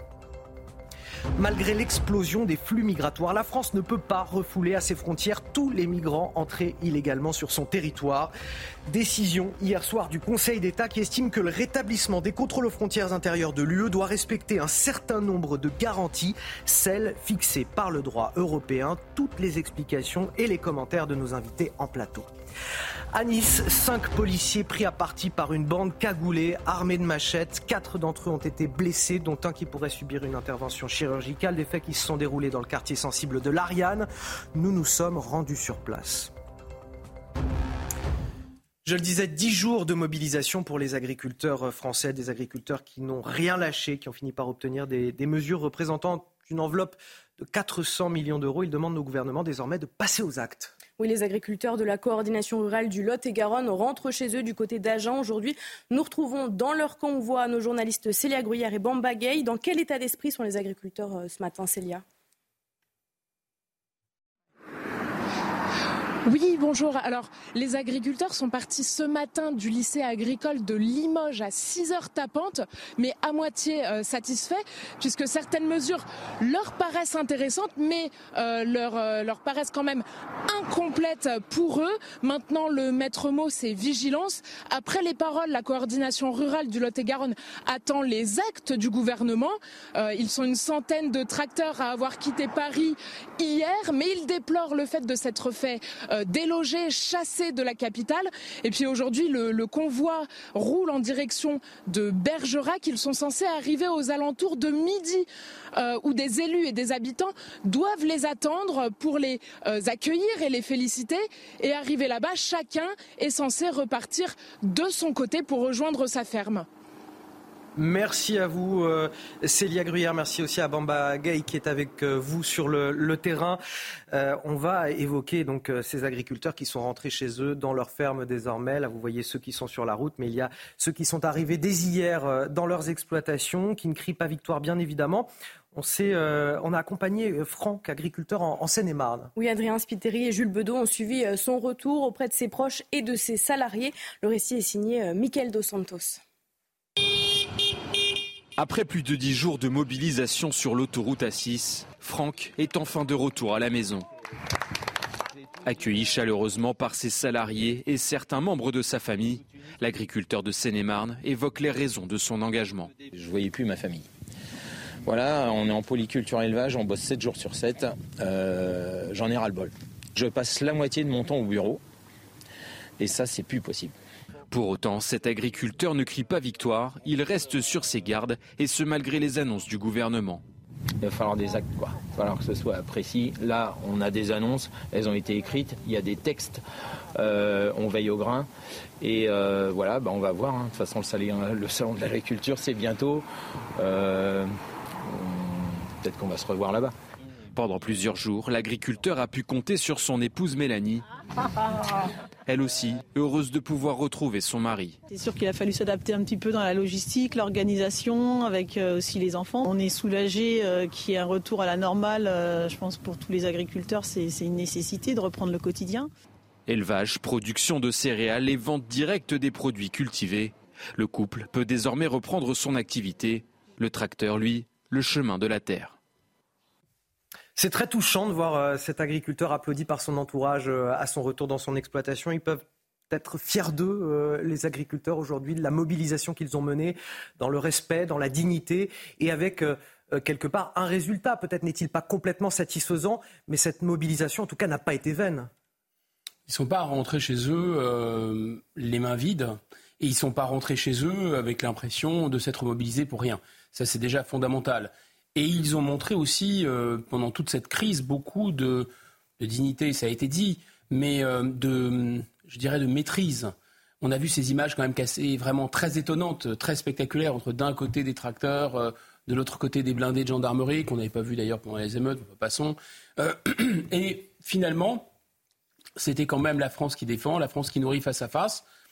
Ça n'a pas dérapé, chacun s'est voilà, on souvient aussi des consignes, ça a été beaucoup critiqué de Gérald Darmanin en disant euh, ils ne sont pas violents, euh, on n'ira pas euh, au contact, on fixe des lignes rouges. Il y a eu cette tentation quand même d'en arrêter quelques-uns. Donc personne n'a perdu la face dans cette affaire, c'est heureux. Le, le, talent oratoire et le contraste entre l'arrogance, disons, du macronisme et puis le caractère quand même assez ouvert et assez avenant du jeune Premier ministre a fonctionné. Et il y a eu des concessions qui ont été faites. Alors des concessions qui ont été faites qui sont substantielles, réelles, il n'y a pas rien. On peut considérer quand même que c'est conjoncturel, que ça ne va pas régler leurs problèmes Bien sûr. structurels. Et ça, je pense qu'ils l'ont. Voilà, ils ont à la fois. Euh, ils savent aussi qu'il y a le salon d'agriculture qui arrive. Ils savent que les élections européennes arrivent. Donc ils ont, d'une certaine façon, deux effets de, de de levier sur le gouvernement pour euh, dire au gouvernement attendez là si c'est pas réglé parce qu'il y a des, engagements qui ont été pris en plus avec des dates avec des montants etc on va pas les récapituler mais enfin bon euh, le GNR est une demande énorme pour l'élevage le remboursement de pour certaines maladies des remboursements euh, de, frais de vétérinaire il y a eu la suspension des négociations pour le Mercosur tout ça tout ça, c'est pas rien, c'est substantiel, c'est encore avec un droit de suite, mais ça ne règle pas le fond. Et le plus intéressant, me semble-t-il, dans cette crise, c'est l'effet de révélateur et de pédagogie. C'est-à-dire qu'en fait, ça fait 30, 40 ans qu'on nous explique que l'Europe nous protège. Sur cet exemple-là, mais en réalité, ça s'applique à tous les exemples, l'électricité, euh, le nucléaire, la défense, etc. L'Europe ne nous protège pas. Elle nous, en fait, elle nous expose. C'est un, c'est un accélérateur.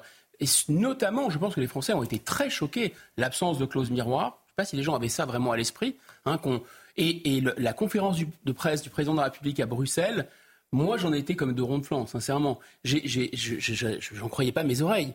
je me suis dit, mais c'est des, vous savez, c'est les deepfakes, c'est-à-dire euh, la possibilité maintenant, avec l'intelligence artificielle, de faire parler des personnages à leur insu je me suis dit, tiens, il y a François Asselineau ou il y a Florian Philippot, qui enfin un Frexiteur, qui s'est glissé dans la peau d'Emmanuel Macron. Tellement c'était incroyable ce qu'il nous racontait. Ça, rappelle la, difficulté de, définir la politique d'Emmanuel Macron de toute façon depuis 2017. C'est-à-dire que la, ligne d'Emmanuel Macron est très fluctuante. Parce d'avoir un des, des crises. Voilà, c'est très compliqué euh, de pouvoir euh, cerner le personnage et sa politique. On est avec euh, Thierry Coué. Bonjour, vous êtes euh, secrétaire général adjoint de la FNSEA, président de la FNSEA Bretagne. Merci d'être avec nous ce matin. Les agriculteurs ont eu dix jours éprouvants. On a partagé les images de, votre combat sur les routes dans des conditions forcément difficiles. J'ai envie de dire comment va le moral des agriculteurs euh, autour de vous au moment de, revenir euh, chez eux, quand tout s'arrête, qu'on doit revenir dans son exploitation, euh, seul face aux difficultés du quotidien quelque part? Bah, Écoutez, c'est pas c'est pas facile, mais bon, il y a quand même le sentiment d'avoir d'avoir réussi quelque chose. Et donc euh, là, les discussions vont, vont, recommencer dès la semaine prochaine avec les pouvoirs publics. Euh, même certains départements comme la Marne ou le Morbihan, par exemple, ont commencé déjà à réunir euh, leurs élus et leurs préfets pour mettre en place tout un, dispositif de, de, succès, de, discussion. Donc voilà, moi je remercie l'ensemble aussi de, mes collègues parce que il a fallu quand même tenir hein, plus de 10 jours, 14 jours pour certains. Donc euh, c'est difficile, vous l'avez dit, euh, euh, beaucoup de respect, de dignité, beaucoup de maîtrise dans, dans les, différents points où, ils étaient. Donc voilà. Vous veillez au grain, j'imagine. Quelle sera la, la prochaine étape pour vous désormais? Ah bah là, là, dès la semaine prochaine, je, viens de le dire, on va, on va discuter avec les, pouvoirs publics et leurs services, et puis mettre en place dans les départements euh, toutes les discussions concernant euh, les points justement que l'on voulait aborder. Alors je ne reviendrai pas dans le détail parce qu'il y en a tellement, euh, et c'est bien pour ça qu'il nous faut des réponses vraiment appropriées, voilà, dans les semaines là qui viennent avant le salon de l'agriculture. Est-ce que vous avez le sentiment, et c'est ma dernière question, que d'un point de vue symbolique, euh, il y a eu quelque part une prise de conscience de l'opinion publique de vos difficultés euh, à, travers euh, cette crise? On a eu longtemps et très souvent une sorte d'agribashing qui s'est manifesté, parfois dans la société, parfois dans les médias. Est-ce qu'aujourd'hui vous avez l'impression que quelque chose a changé et qu'on comprend l'importance de notre agriculture et de sa souveraineté aujourd'hui? Ben, J'espère. En tout cas, c'est aussi tout le message que l'on voulait faire passer.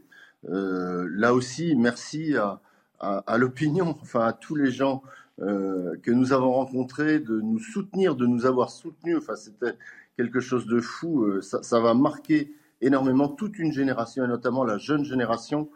Ça, lui redonne du baume au cœur aussi pour, pour l'exercice du métier et d'attirer des jeunes aussi euh, vers le métier d'agriculteur, même si c'est difficile.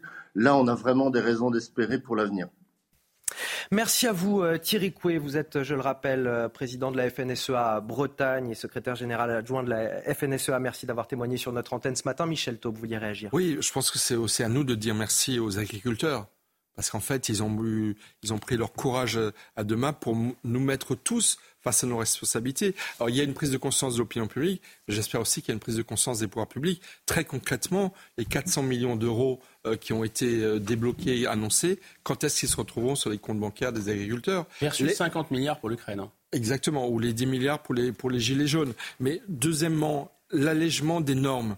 Et euh, Gabriel Attal s'est engagé à ce que dans toutes les préfectures, il y ait des suppressions de décrets d'application complète, de normes complètement euh, ubuesques. Est-ce que ça va être le cas très concrètement dans les prochaines semaines, tant au niveau des normes françaises que des normes européennes? Donc il faut qu'il y ait du concret parce que sinon, effectivement, il y aura, euh, ils remettront le couvert, comme l'a dit le président de la FNSEA, que ce soit au salon de l'agriculture ou d'ici le mois de juin, dans l'attente du vote d'une grande loi pour le monde agricole qui est très très attendu par les professionnels des ruralités. Je vous le disais en titre, malgré l'explosion des flux migratoires, la France ne peut pas refouler à ses frontières tous les migrants entrés illégalement sur son territoire. Décision hier soir du Conseil d'État qui estime que le rétablissement euh, des contrôles aux frontières intérieures de l'UE doit respecter un certain nombre de garanties. Oui, notamment euh, celles fixées par le droit européen. Le refus d'entrée aux frontières intérieures avait pourtant été rétabli en 2015 pour les euh, migrants clandestins. Il visait à lutter contre le terrorisme. Les explications de Mathilde Ibanez.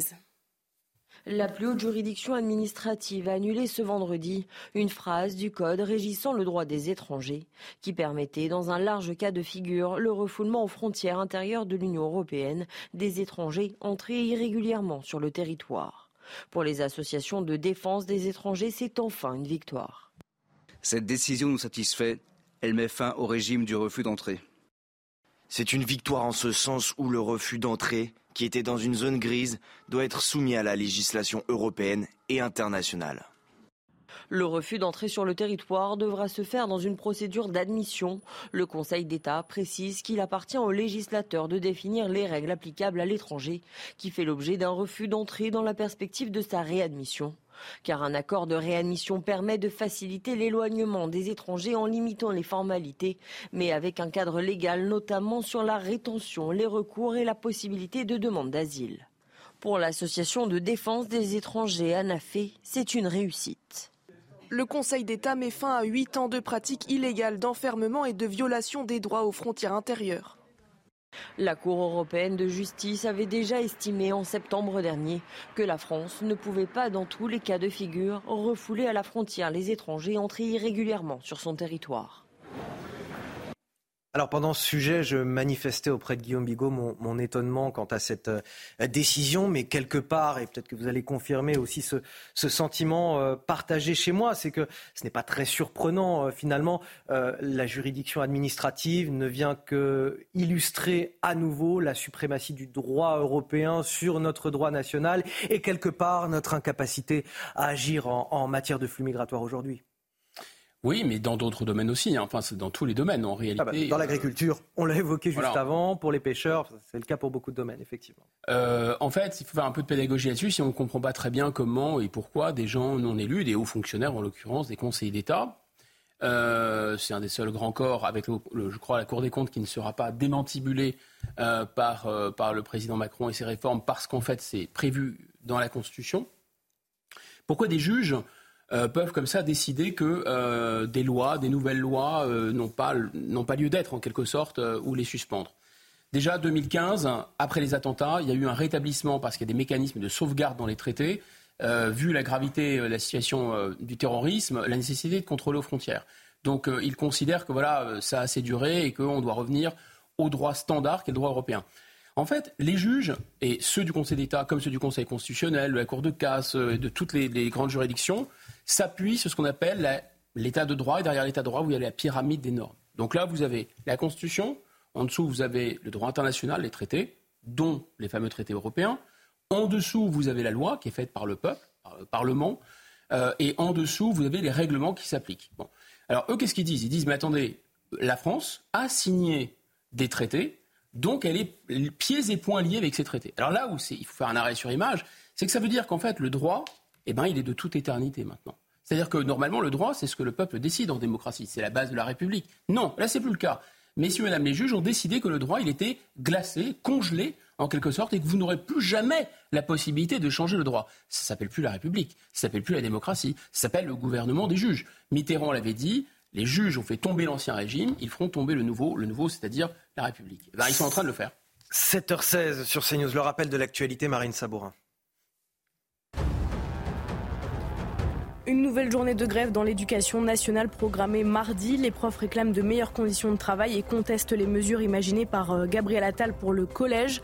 La mobilisation de jeudi avait réuni plus de 20% des enseignants selon le ministère de l'Éducation nationale. Stéphane Séjourné débute son déplacement au Proche-Orient aujourd'hui. Le ministre des Affaires étrangères se rend en Égypte, en Jordanie, en Israël, dans les territoires palestiniens et au Liban. Son déplacement vise à œuvrer pour un cessez-le-feu et la libération des otages. La fin de son déplacement est prévue mardi. Et puis l'acteur américain Carl Weathers, connu pour avoir incarné le boxeur Apollo Creed dans la saga Rocky, est décédé à l'âge de 76 ans, annonce faite hier par sa famille. Le comédien est mort jeudi, paisiblement, dans son sommeil. Michel Taub, vous vouliez ajouter un, mot sur cette décision du Conseil d'État concernant notre politique migratoire. Cette décision vient quelque part accompagne la décision du Conseil constitutionnel de censurer euh, le rétablissement du délit de séjour irrégulier. Donc, quelque part, le politique se, trompe, se trouve complètement nu face à, ce gouvernement des juges dont parlait Guillaume Bigot. Après, euh, il y a des élections européennes qui arrivent. Parce que la réalité, c'est que c'est les règlements européens qui sont ici incriminés. Euh, bah, il pourrait être modifié si demain il y avait une majorité. Non, non, le Parlement européen n'a aucun pouvoir. Ah, si, si, un, pouvoir, non, un pouvoir de codécision avec Il n'a pas le pouvoir d'initiative, Michel, donc ce n'est bah, pas un Parlement. je pense qu'avec avec, les, avec les chefs d'État et de gouvernement, il pourrait le faire. La réalité, c'est que de toute façon, ce sera un des enjeux des élections européennes, comme d'ailleurs la crise agricole. Il faut en fait repolitiser l'Europe, parce que sinon, celle-ci est mornée. Elle est peut-être déjà. Vous vous rendez compte de l'illisibilité euh, que, que, que, toutes ces, ces, prises de décision et ces mécanismes européens euh, représentent pour nos téléspectateurs aujourd'hui. Quand vous en parlez vous-même, voilà, il y a. Mais c'est pour ça que la, la, la, pédagogie est fondamentale dans ce domaine parce que justement, ça repose un peu sur ce que j'appellerais la dictature de l'ennui. C'est-à-dire que c'est tellement euh, euh, tordu et complexe que ça décourage tout le monde. En fait, un Parlement a le droit d'initiative. C'est-à-dire qu'un Parlement peut se saisir d'un sujet, par exemple là, ce sujet-là, et en parler. C'est pas le cas du Parlement européen, donc c'est un faux Parlement en fait. Allez, on va partir à Nice. Quatre policiers ont été blessés dans le quartier de l'Ariane après un refus d'obtempérer. Les se sont déroulés mardi soir. Oui, les automobilistes qui refusaient de se soumettre à un contrôle de police ont percuté le véhicule des forces de l'ordre. Les individus encagoulés ont alors pris à partie euh, les policiers avant d'être arrêtés en possession d'une machette et placés en garde à vue. Les faits avec Mathilde Couvillère-Flornois et Franck Trivio. Nouvelle intervention musclée pour la police niçoise. Mardi dernier, une patrouille de police a repéré une voiture blanche allant à toute vitesse dans le quartier de l'Ariane à Nice. À son bord, les individus sont cagoulés et armés. Les policiers décident alors de prendre en chasse le véhicule qui refuse d'obtempérer. Le motif exact, on ne l'a pas, je pense, sûrement. Euh, les individus armés, cagoulés, euh, armés de couteaux, euh, chacun, ils avaient tous des couteaux sur eux, un avait une machette. Donc je pense que c'était une expédition qui était prévue. Heureusement, heureusement que ce n'est pas le quotidien, mais c'est vrai que les interventions sont de plus en plus tendues, de plus en plus difficiles. La vie des, collègues est mise en danger presque systématiquement. Donc c'est vrai que ça devient très très compliqué pour nos collègues. Hein. La course-poursuite a fait quelques dégâts. Deux véhicules ont été percutés et quatre policiers ont été blessés. Les occupants de la voiture ont été interpellés. Les policiers réclament des mesures fermes. À un moment donné, il faut, il faut, il faut des sanctions exemplaires. Voilà. Et comme on dit, euh, nous, euh, au niveau d'unité SGP Police, à partir du moment où on prend un policier, on doit finir en prison. Les individus ont été déférés en comparution immédiate et ont été placés en détention provisoire. L'affaire sera examinée le 13 mars prochain. On vous partage ce matin la détresse et la colère d'une famille, celle de Lucas, décédé en octobre dernier après avoir attendu près d'une dizaine d'heures aux urgences de hier dans le département du, Var. Le jeune homme de 25 ans est mort des suites d'une septicémie dans son brancard. Oui, Lucas avait euh, interpellé à de nombreuses reprises les soignants se plaignant de douleurs insoutenables. Deux enquêtes ont été ouvertes. Plusieurs dysfonctionnements sont pointés du doigt par sa famille. On écoute euh, Corinne, la mère de Lucas. On a appris dès le lendemain qu'il avait eu euh, un méningocoque et donc une septicémie, qu'il était mort d'un choc septique. Il nous donne pas d'explication par rapport à ça. Il y en a pas, c'est clair en fait. Ils, ils lui ont pas donné d'antibiotiques, ils s'en sont pas occupés. Il recevra ses premiers antibiotiques juste avant d'être dans le coma et intubé vers euh, vers minuit moins le quart. Enfin c'est ça ne sert plus à rien. Ce qu'on nous a dit en commission des usagers, effectivement, c'est qu'il n'y avait pas assez de médecins, il n'y avait pas assez de, de, de box. Il a même pas été scopé quand il fait son malaise parce qu'il n'y a pas de scope disponible. Euh, en fait, c'est des urgences. Les gens se plaignent aux urgences d'avoir que de la bobologie. Mais en, réalité, c'est la seule chose qu'ils sont capables de soigner. Parce qu'il n'y avait pas de chirurgien, il n'y avait pas de bloc opératoire, il n'y avait pas d'adrénaline, euh, il n'y avait pas de médecin, euh, il n'y a pas de laboratoire dans ces cas-là, en fait, euh, euh, ça ne devrait pas s'appeler des urgences. Donc, effectivement, les gens attendent pendant des heures si c'est pas grave. Et ce type de témoignage terrible, écœurant, se multiplie. On en a, on en a plusieurs ces derniers mois, ces dernières années, euh, de décès aux, urgences. Et on ne peut pas pointer du doigt les personnels soignants. C'est-à-dire que c'est les conditions de travail dans lesquelles ils. Après, après d'abord, c'est d'une violence, je trouve. enfin, dans un grand pays comme la France, on n'aurait pas connaître. A en fait une tiers-mondisation des, services d'urgence et en fait de très nombreux Français se disent lorsqu'ils ont un problème de santé, je veux faire le maximum pour ne pas y aller parce qu'ils savent qu'ils vont arriver, quelles que soient les villes de France. Les services d'urgence sont devenus les parents pauvres euh, de, l'hôpital. Et c'est là où il y a le plus de pression, là aussi il y a le plus de violence, là où il manque du personnel, effectivement. Mais c'est vraiment d'une violence euh, absolument inouïe. Et, j'espère que, euh, que la nouvelle ministre de la Santé apportera tout son soutien. il y a un décès, c'est dramatique et c'est irréparable. Mais c'est d'une violence inouïe, encore une fois, les médecins, la France. Tous les médecins, vous allez voir un médecin aujourd'hui, vous le, vous le disent, notre système de santé dans un état déplorable. Euh, aujourd'hui. Et, là, on en a une nouvelle illustration, mais elles sont, nombreuses, hein, euh, notamment aux urgences. Oui, mais souvenez-vous, en 2019, c'était 2019-2020, euh, on sortait de la crise de la pandémie du Covid. C'était toutes les grandes annonces de Ségur, etc. on allait voir ce qu'on allait voir. La santé, elle était notre priorité absolue. L'hôpital était notre priorité absolue. Bon, il n'y a pas de droit de suite qui s'exerce vraiment. Combien de lits ont été fermés? On avait quand même là aussi une pédagogie très intéressante, une révélation incroyable, le pouvoir de ces ARS, de ces gens qui étaient là pour faire des contrôleurs de gestion, qui ne faisaient qu'aggraver les coûts, qui coûtaient pour le coup un pognon de dingue, qui empêchaient dans les hôpitaux euh, les médecins de prendre des décisions euh, médicales, et notamment dans l'hôpital public. Et en fait, euh, ça a été suspendu parce que nécessité fait loi pendant le Covid. Ils sont revenus aux manettes tout de suite après. Les fermetures de lits ont continué tout de suite après. Souvenez-vous du bon docteur Braun aussi, le ministre de la Santé, parce qu'à l'époque, il y avait un ministère en titre de la Santé. Là, je crois que le titulaire de la charge n'est pas que ministre de la Santé. Si euh, bon, fait pas son... Il y a un ministre de la Santé uniquement dédié à la santé? Actuellement, euh, il manque beaucoup de secrétaires d'État et de ministres délégués. Mais c'est ministre de la Santé et de? Oh là, alors là, la liste est longue. On, va, on, vérifie ça dans un instant. voilà. on en bah, elle est ministre également des Affaires sociales. C'est bien ce qui me semblait. Travail. Donc en fait, on voit bien que c'est tellement une urgence qu'on ne met même pas de ministre en titre, hein, comme voilà, et le reste. Hein. Et les pénuries de médicaments, vous vous en souvenez aussi? Bon, voilà, mais il n'y a pas de droit de suite, donc on passe à une séquence suivante et puis euh, on oublie euh, toutes les promesses qui ont été faites et qui seront malheureusement pas 7h24 sur CNews, on va marquer une courte pause, on revient dans un instant. On évoquera cette agression antisémite sur le campus universitaire de, Strasbourg, des faits qui se sont déroulés en, en, fin de semaine dernière dans la nuit de dimanche à lundi. Trois jeunes de confession juive agressés par un groupe de six personnes. À tout de suite.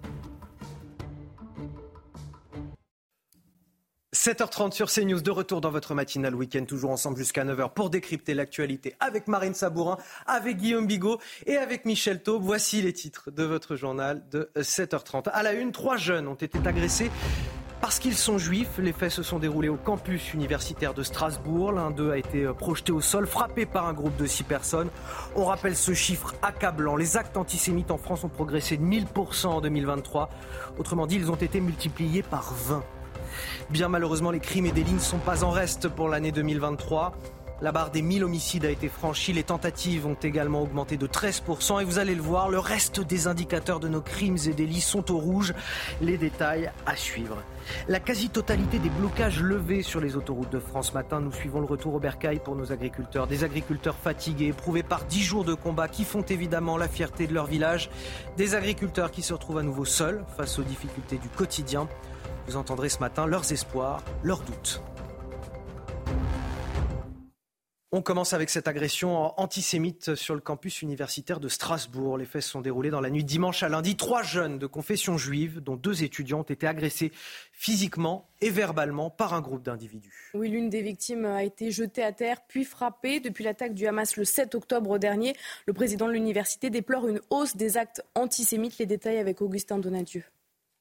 Les faits se sont déroulés dans la nuit de dimanche à lundi sur le campus de cette université de Strasbourg. Trois jeunes de confession juive, dont deux étudiantes, sont en train de coller des affiches appelant à la libération des otages du Hamas lorsqu'ils sont pris à partie par une demi-douzaine de personnes, dont certains étudiants. Ils se sont retrouvés confrontés euh, à d'autres étudiants qui, suite à cela, dégénéraient en ces étudiants-là qui les ont attaqués de façon physique et brutale et violente car euh, ils ont également tagué un à l'antisémitisme. La plupart de militants euh, sûrement d'extrême gauche, euh, et je pense que aujourd'hui en France, l'extrême gauche est un réel problème quand propos tenus depuis le 7 octobre. Lors de cette violente agression, l'une des trois victimes a été frappée et jetée au sol. Elle souffre d'importantes contusions. Le président de l'université a condamné ce déchaînement de violence et déploré des actes antisémites qui se répètent. On a eu des tags qu'on effaçait le matin pour éviter que les esprits s'enflamment. Ces jours-ci, on a eu quelques blocages avec des slogans limites, parfois par rapport à Israël, mais c'est la première fois qu'on a des faits aussi graves. Les victimes ont porté plainte et une enquête est en cours. Les auteurs de cette agression antisémite n'ont pour le moment pas encore été retrouvés. Depuis le 7 octobre, euh, Guillaume Bigot, il y a une forme, quelque part, de permissivité à, certains discours antisémites, notamment à l'extrême gauche, une extrême gauche souvent euh, alignée sur la, rhétorique du Hamas et qui finalement banalise les violences envers les juifs en France. Oui, des digues ont sauté. On, a été un certain nombre à expliquer que, euh, quand même, la rhétorique de, de Jean-Luc Mélenchon avait quelque chose de gênant. il défendait certains travaillistes en Grande-Bretagne, que c'est quelque chose qui existait de manière souterraine, euh, cet antisémitisme d'extrême gauche. Mais, mais non, pas du tout. Euh, c'est pas, vraiment, vous, faites de l'amalgame, etc. Là, je pense qu'il y a eu un révélateur, il y a eu un effet révélateur et c'est maintenant devenu incontestable. D'ailleurs, la question se pose de l'hommage qui va être rendu aux victimes franco-israéliennes, euh, aux invalides. Vous savez que les familles ont écrit au chef de l'État dire qu'elle considérerait comme absolument indigne la présence euh, de, des représentants de la France insoumise. Non pas parce que les représentants de la France insoumise prennent fait et cause euh, pour, euh, plutôt pour les Palestiniens que pour l'État d'Israël, c'est leur droit. Et c'est encore une fois une question qui peut se débattre. La question n'est pas là. La question, c'est qu'ils ont, au lendemain de, cette ignominie du, 7 octobre, ils ont dit que c'était un acte de résistance. Pour les victimes, c'est inacceptable. Ensuite, vous avez vu, c'est dans le monde entier, aux États-Unis. Euh, un certain nombre de, présidents d'universités, dont la présidente d'Harvard, auditionnés euh, par la Chambre des représentants aux États-Unis, questionnés est-ce que dans votre université, un appel euh, auprès des étudiants, une apologie, pardon, des de massacres de juifs, c'est considéré comme quelque chose qui vient contredire le règlement de votre université Elle n'a pas été capable de la Ça dépend, faut voir. Les atermoiements insupportables, évidemment. Et pas une université, hein. les quatre ou cinq meilleurs du pays, et le tout euh, sous serment enfin, devant la Chambre des représentants. Donc on voit bien que des digues elle a démissionné de sauté. Elle a été démissionnée. Elle a été, oui, on peut, le préciser comme ça.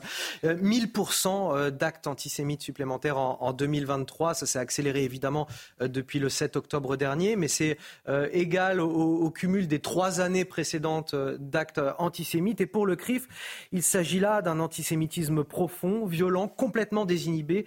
Euh, depuis le 7 octobre évidemment, mais c'est quand même l'illustration, et Guillaume Bigot le disait, voilà, d'un antisémitisme qui est quand même profondément ancré dans la société, qui a été révélé une nouvelle fois par ce qui s'est passé au Proche-Orient. Oui, et qui est clairement un antisémitisme d'extrême gauche. Et islamiste, et, islamiste évidemment, bien entendu, puisque vous avez des hadiths et des, euh, musulmans qui, appellent à tuer les juifs euh, derrière euh, tous les arbres. Il y a d'ailleurs eu des, jugements euh, français fort discutables par rapport à des imams qui ont, pris, qui ont lancé des appels au lendemain d'ailleurs du, 7 octobre à tuer des juifs. Non, c'est extrêmement grave. Et un des principaux, et ce qui moi m'inquiète pour l'avenir, c'est qu'un des principaux terrains d'expression de cet antisémitisme, c'est dans les universités. Euh, on aimerait que euh, ces groupuscules d'extrême gauche, qui sont souvent en fait des associations d'étudiants, euh, soient sanctionnés très très durement, à la fois dans les universités et par la justice. C'est un antisémitisme qui est quelque part intellectualisé.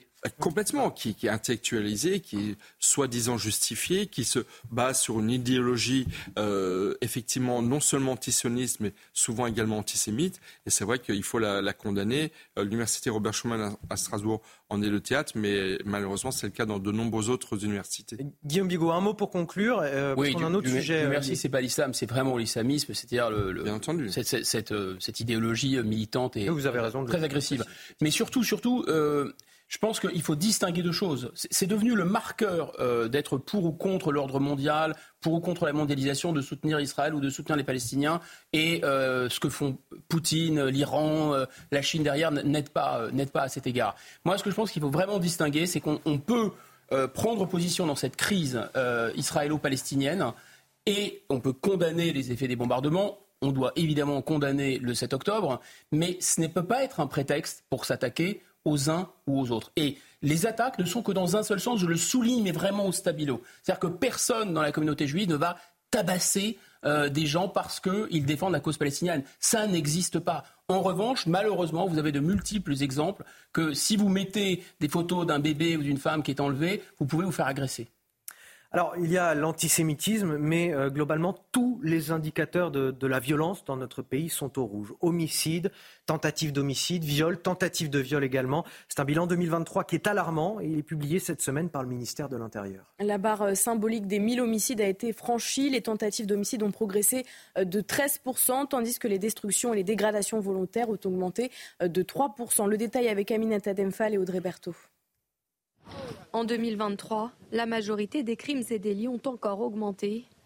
Les chiffres publiés cette semaine par le ministère de l'Intérieur recensent une augmentation de 7% des coups et blessures volontaires. Même constat pour les homicides, qui passent la barre symbolique des 1000 victimes annuelles, soit une hausse de 5% par rapport à 2022. Autre chiffre criant, ceux qui concernent l'ensemble des violences sexuelles. Dans le détail, les viols et tentatives de viol ont augmenté de 10% et les autres agressions sexuelles, y compris le harcèlement, de 7%. Une tendance provoquée par la libération de la parole, notamment grâce au mouvement MeToo. Enfin, parmi les quelques signaux positifs, le ministère évoque la baisse des vols et violences dans les transports en commun et les vols violents sans armes, respectivement de moins 10 et de moins 8 ils affirment enfin qu'une très large majorité des auteurs de crimes et délits sont âgés de 15 à 24 ans. Surreprésentés dans les cambriolages et dans les vols de voitures, les étrangers restent tout de même minoritaires dans le total des mises en cause, soit 17 Guillaume Bigot, un échec patent euh, du gouvernement et, des euh, précédents gouvernements hein, depuis euh, le début du quinquennat Macron concernant la sécurité. La sécurité qui est l'une des, préoccupations majeures des Français aujourd'hui. On le voit à travers les sondages. commentaire bref. D'abord, je pense qu'il y a un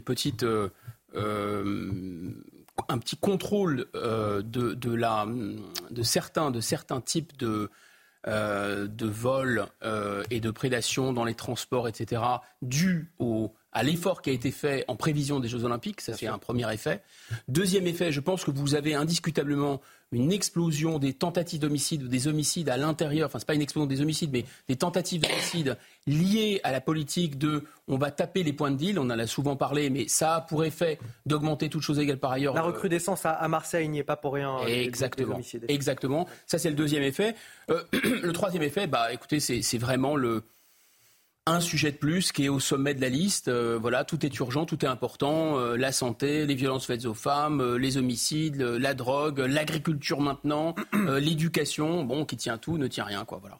Alors, il concourt à notre sécurité au quotidien. J'ai parle bien sûr des policiers municipaux cette fois, pas seulement les policiers nationaux, pas seulement nos gendarmes, les policiers municipaux qui sont appelés à la mobilisation aujourd'hui dans toute la France. Rendez-vous est fixé à, 14h devant les préfectures de région. À Paris, ils défileront de la place de la République jusqu'à l'hôtel de ville en début d'après-midi. Et nous sommes en direct avec euh, Thierry Colomar ce matin. Bonjour euh, Thierry Colomar, merci d'être avec nous. Vous êtes euh, président de la Fédération nationale des policiers municipaux pour qu'on comprenne bien quelles sont les revendications qui sont portées aujourd'hui par les policiers municipaux. Oui, bonjour et merci de, m'accueillir ce matin. Eh bien, oui, effectivement, les policiers municipaux sont appelés à se rassembler aujourd'hui hein, à l'appel du collectif des policiers municipaux en colère. Euh, et les syndicats euh, représentatifs qui euh, composent ce, ce, collectif ont décidé effectivement euh, d'un mouvement de, grève euh, qui se déroulera aujourd'hui. alors, ça fait très très longtemps hein, que, les policiers municipaux sont, en colère. Hein, ça grandit un petit peu dans les rangs depuis de nombreuses années. En fait, euh, ça fait une trentaine d'années maintenant que les gouvernements qui se sont succédés nous ont donné des prérogatives supplémentaires qui sont assumées. Ces prérogatives, effectivement, deviennent de plus en plus euh, calcables sur celles de, la police nationale et de la gendarmerie en termes de sécurité publique uniquement, bien sûr, hein, sur le terrain.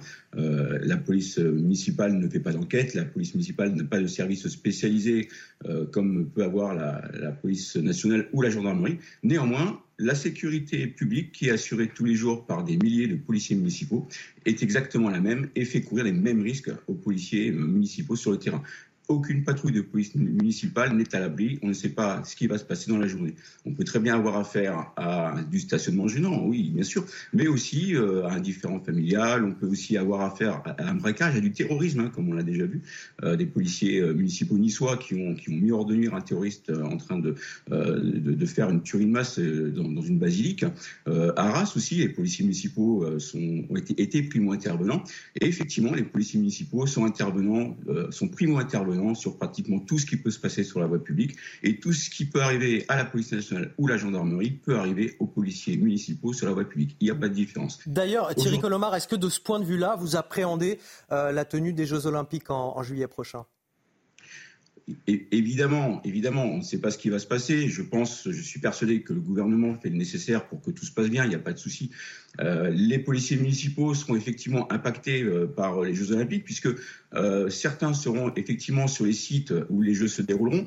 Ils seront aux côtés de la police nationale et de la gendarmerie, mais aussi dans les villes où les policiers nationaux seront affectés à, des villes. Ils iront sur des villes où il y aura les Jeux Olympiques. Donc, les policiers municipaux seront encore plus impactés par, par les Jeux Olympiques que ce qui se passe aujourd'hui. Les, les policiers nationaux sont présents avec nous sur le terrain ou la gendarmerie, mais au moment des Jeux Olympiques, il y aura peut-être un petit, un petit peu moins de personnel et la sécurité publique sera assurée euh, beaucoup plus par la police municipale qui le fait, qui le fait déjà beaucoup au quotidien.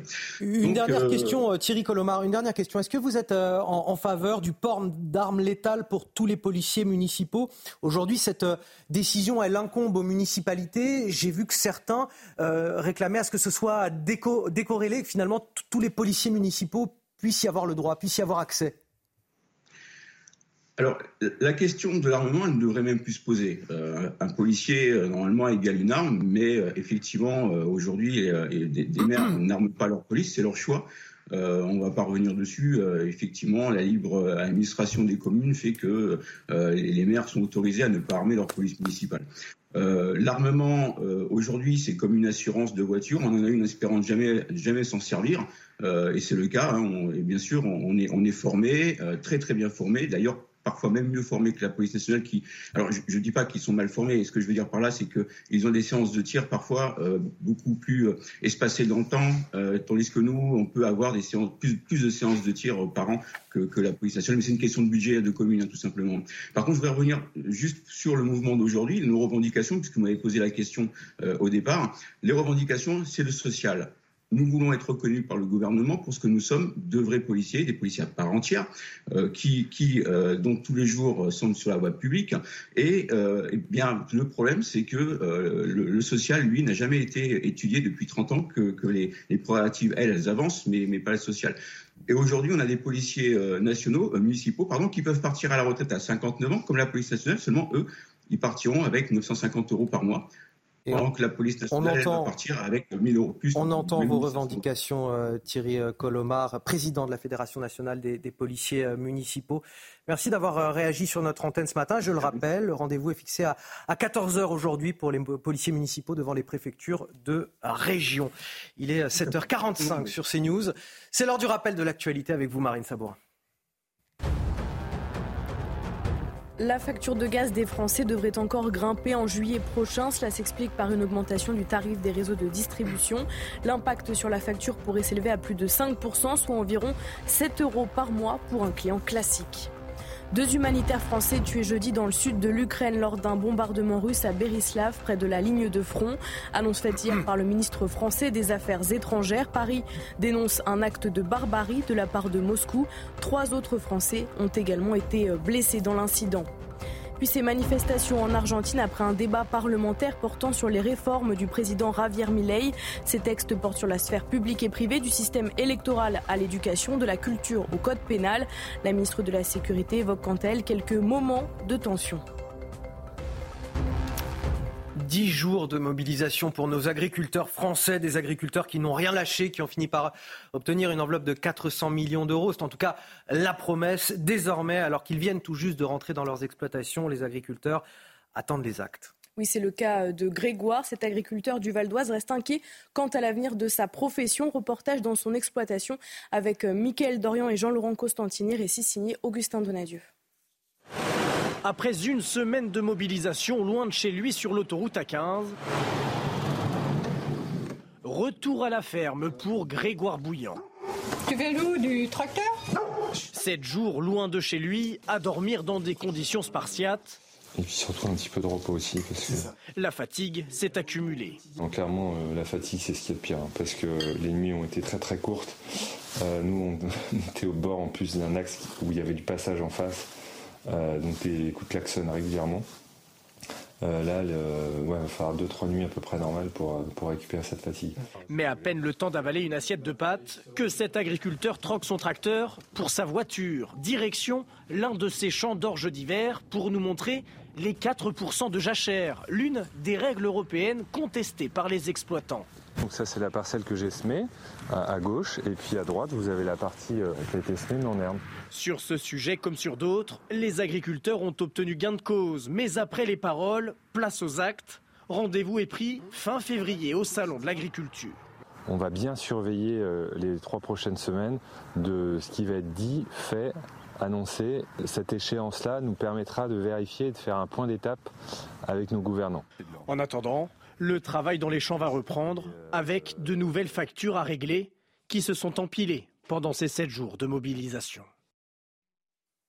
Le point sur la situation internationale avec euh, ces tensions à la frontière entre Israël et le Liban. Depuis le 7 octobre, le mouvement islamiste du Hezbollah échange des tirs euh, quotidiens avec l'État hébreu. Les responsables occidentaux se succèdent à Beyrouth pour tenter d'éviter l'embrasement régional. D'ailleurs, Stéphane Séjourné le ministre français des Affaires étrangères débute euh, sa tournée au Proche-Orient aujourd'hui. Oui, de son côté, le ministre israélien de la Défense a annoncé en début de semaine euh, que Tsahal allait entrer en action très bientôt à la frontière israélo-libanaise. Notre grand reporter Régine Delfour s'est rendu dans une base militaire située au nord de l'État hébreu. C'est une première. Regardez.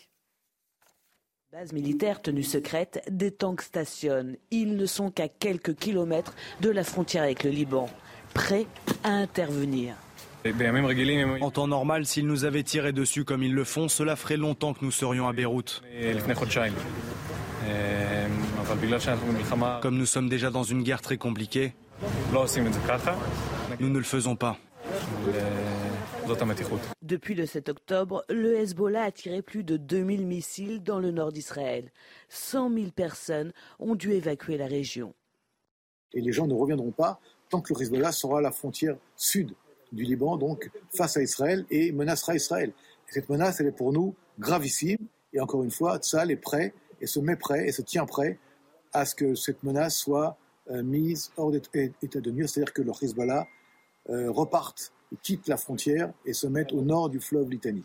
L'armée israélienne affirme être en état de très haute préparation militaire avec de multiples entraînements et des forces sur le terrain déployées en nombre pour assurer une sécurité maximale à la frontière avec le Liban. Allez, un mot de sport pour finir avec du rugby. C'était le premier match du tournoi des signations hier soir, Marine. Oui, les Bleus se sont inclinés lourdement face aux Irlandais 17 à 38 au Vélodrome de Marseille. La vedette et le capitaine tricolore Antoine Dupont, tourné vers l'épreuve de rugby à 7 des Jeux Olympiques de Paris, était suppléé pour la première fois dans son rôle de capitaine par son ami de longue date, le troisième ligne centre Grégory Aldrit. Cet après-midi, c'est au tour de l'Angleterre d'affronter euh, l'Italie, puis le Pays de Galles jouera contre l'Écosse. Allez, on va marquer une courte pause. On revient sur CNews. On évoquera euh, à nouveau euh, le retour au bercail de nos agriculteurs avec nos reportages. Nous les suivons également sur la route, euh, ceux qui reviennent dans le Lot et Garonne. Et nous serons en direct avec Karine Duc, coprésidente de la coordination rurale du Lot et Garonne, dans quelques minutes. Le temps pour moi de remercier mes invités, Michel Thaume. Merci à vous. Merci à vous. Et Guillaume Bigot, vous restez avec moi. On va continuer à, à commenter l'actualité avec Eric Revel dans un instant. À tout de suite. La météo avec plombier.com, plombier.com. Une fuite d'eau, plombier.com. Plombier.com, une marque de groupe Verlaine. La météo de votre samedi 3 février, c'est avec Loïc Roosevelt. Loïc, bonjour. Aujourd'hui, il faut s'attendre à un temps calme du moins pas de pluie sur le pays. Oui, bonjour Anthony, bonjour à tous. Effectivement, des conditions météo calmes pour ce week-end et notamment ce samedi. À l'image de la veille, toujours cette grisaille présente sur une large moitié nord, mais aussi dans le sud-ouest. Le ciel sera dégagé sur l'ensemble des massifs, y compris sur le relief vosgien. Un peu de mistral et tramontane, ça va souffler modérément jusqu'à 50 km par heure. Un peu de vent également en mer du Nord. De très bonnes conditions ensoleillées pour l'île de Beauté. Dans l'après-midi, ça ne va pas vraiment changer. Regardez plutôt la carte. Toujours une bonne couverture nuageuse sur la moitié nord, encore des nuages bas tenaces pour le Val de Saône, mais aussi dans la vallée de la Garonne. Une poche d'éclaircie possible tout de même sur la côte aquitaine. Remarquez encore ce soleil sur la plupart des reliefs et un vent modéré sur les départements du sud-est, mais aussi entre Corse et continent. Au lever du jour, des températures matinales plus fraîches sur une large moitié sud que la veille. Clairement, parfois des valeurs proches du zéro. Ce sera le cas dans Grenoble ou encore pour l'Auvergne. Je pense à Aurillac, mais aussi à Clermont-Ferrand. Abonnement à 9 degrés le long de la Manche et de la mer du Nord, 8 pour Paris, 9 également à Perpignan, mais aussi à Nice. Dans l'après-midi, on conservera cette douceur pour un début février avec des maximales régulièrement au-dessus des 10 degrés, excepté pour la Bourgogne-Franche-Comté et toujours de la grande douceur dans l'extrême sud, plus de 20 degrés dans Perpignan. Nous avons encore dépassé les 20 degrés par exemple pour les Bouches-du-Rhône, à Aix-en-Provence, mais aussi à Aubagne. Bon réveil, bonne journée. Rejoindre le mouvement de la rénovation énergétique. C'était la météo avec Groupe Verlaine. Pour devenir franchisé dans les énergies renouvelables. Groupe Verlaine. 7h59, bon réveil à tous sur CNews. Si vous nous rejoignez dans la matinale week-end, on est encore ensemble jusqu'à 9h pour de l'info, de l'analyse, des débats. Et nous accueillons pour cette dernière heure euh, d'information Eric Revel sur J'ai ce toujours plateau. l'impression qu'il y a une apparition. C'est très solennel Ouais, euh, ouais. comme façon Bon, de l'annoncer, mais c'est pour euh, souligner l'importance, euh. l'importance que revêt votre présence sur notre plateau. Eric Revel, éditorialiste éco à Valeurs Actuelles. Euh, Saviez-vous, euh, Eric, que c'était l'anniversaire de Marine Sabourin la semaine dernière et que c'est pour ça qu'elle était absente de notre plateau et qu'elle nous a terriblement manqué de retour. Et alors, bo- bon anniversaire. Mais vous pouvez lui dire bon anniversaire. trop tard. Il faut lire Bon les gazettes. People. Oui, oui, oui, oui, oui. Ah, J'ai découvert moi On- aussi, je fais le on, plein. on- on ne donnera pas l'âge de Marine, vous n'avez qu'à spéculer sur les réseaux sociaux. Bon, elle n'est pas bien âgée, euh, Marine Sabourin, mais euh, Non, ça- c'est, euh, la valeur n'attend pas le, le nombre des années, euh, comme on dit. Guillaume Bigot, toujours sur ce plateau pour Il a commenter quel âge, Guillaume Bigot? l'actualité. Ça, trop vieux pour être on Premier ministre. On ne dit pas non plus euh, par, par élégance. Et, et- et en tout cas, beaucoup d'expérience et euh, une analyse brillante toujours à fournir sur ce plateau. Voici les titres de votre journal de 8 heures. À la une, la quasi-totalité des blocages levés sur les autoroutes de France. Ce matin, nous suivons le retour au bercail pour nos agriculteurs, des agriculteurs fatigués, éprouvés par 10 jours de combat, qui font évidemment la fierté de leur village. Des agriculteurs qui se retrouvent à nouveau seuls face aux difficultés du quotidien. Vous entendrez ce matin leurs espoirs, leurs doutes. Malgré l'explosion des flux migratoires, la France ne peut pas refouler à ses frontières tous les migrants entrés illégalement sur son territoire. Décision hier soir du Conseil d'État qui estime que le rétablissement des contrôles aux frontières intérieures de l'UE doit respecter un certain nombre de garanties, celles fixées par le droit européen, les explications et le commentaire de mes invités en plateau. À Nice, cinq policiers pris à partie par une bande cagoulée et armée de machettes. Quatre d'entre eux ont été blessés, dont un qui pourrait subir une intervention chirurgicale. Des faits qui se sont déroulés dans le quartier sensible de l'Ariane. Nous nous sommes rendus sur place. On commence avec ces dix jours de mobilisation pour les agriculteurs euh, français qui sont euh, rentrés pour certains euh, au bercail et d'autres qui sont toujours sur la route, notamment ceux qui étaient partis du Lot-et-Garonne pour rejoindre la, région parisienne, notamment autour du marché de Ringis. Ils sont en train de rentrer en ce moment même et on va retrouver leur convoi avec nos journalistes Célia Gruyère et Bamba Gay. Célia, dans quel état d'esprit sont les agriculteurs ce matin? Alors, les agriculteurs, ne, ils ne sont qu'à moitié satisfaits finalement euh, des mesures annoncées par le gouvernement. Elles leur paraissent, pour certaines, intéressantes, mais toujours incomplètes. Alors là, euh, on se trouve sur l'autoroute A20. Le convoi continue sa route. Euh, ils sont partis du lycée général et technologique agricole de Limoges à 6 heures tapantes. Ils sont en direction de Bergerac. Le convoi avance doucement. Ils sont euh, attendus aux alentours de midi, euh, à midi, ou alors les, élus et des habitants les attendent pour les accueillir et les féliciter après ces dix jours de mobilisation. Et euh, arrivés là-bas, ces agriculteurs sont censés chacun se séparer et rentrer chacun dans sa ferme. Merci à vous, euh, Célia Gruyère. Merci également à, à Bamba Gay qui vous accompagne derrière la, la caméra. Vous le disiez, euh, certains sont déjà euh, retournés dans leur ferme. Aujourd'hui, c'est le cas de Franck, agriculteur en Seine-et-Marne. Oui, Adrien euh, Spiteri et Jules Bedeau ont suivi euh, son retour auprès de ses proches et euh, de ses salariés. Le récit est signé Michael Dos Santos. Après plus de dix jours de mobilisation sur l'autoroute A6, Franck est enfin de retour à la maison. Accueilli chaleureusement par ses salariés et certains membres de sa famille, l'agriculteur de Seine-et-Marne évoque les raisons de son engagement. Je ne voyais plus ma famille. Voilà, on est en polyculture élevage, on bosse 7 jours sur 7. Euh, J'en ai ras-le-bol. Je passe la moitié de mon temps au bureau. Et ça, c'est plus possible. Pour autant, cet agriculteur ne crie pas victoire, il reste sur ses gardes, et ce malgré les annonces du gouvernement. Il va falloir des actes, quoi. Il va falloir que ce soit précis. Là, on a des annonces, elles ont été écrites, il y a des textes, euh, on veille au grain. Et euh, voilà, bah, on va voir. hein. De toute façon, le salon, le salon de l'agriculture, c'est bientôt. Euh, peut-être qu'on va se revoir là-bas. Pendant plusieurs jours, l'agriculteur a pu compter sur son épouse Mélanie.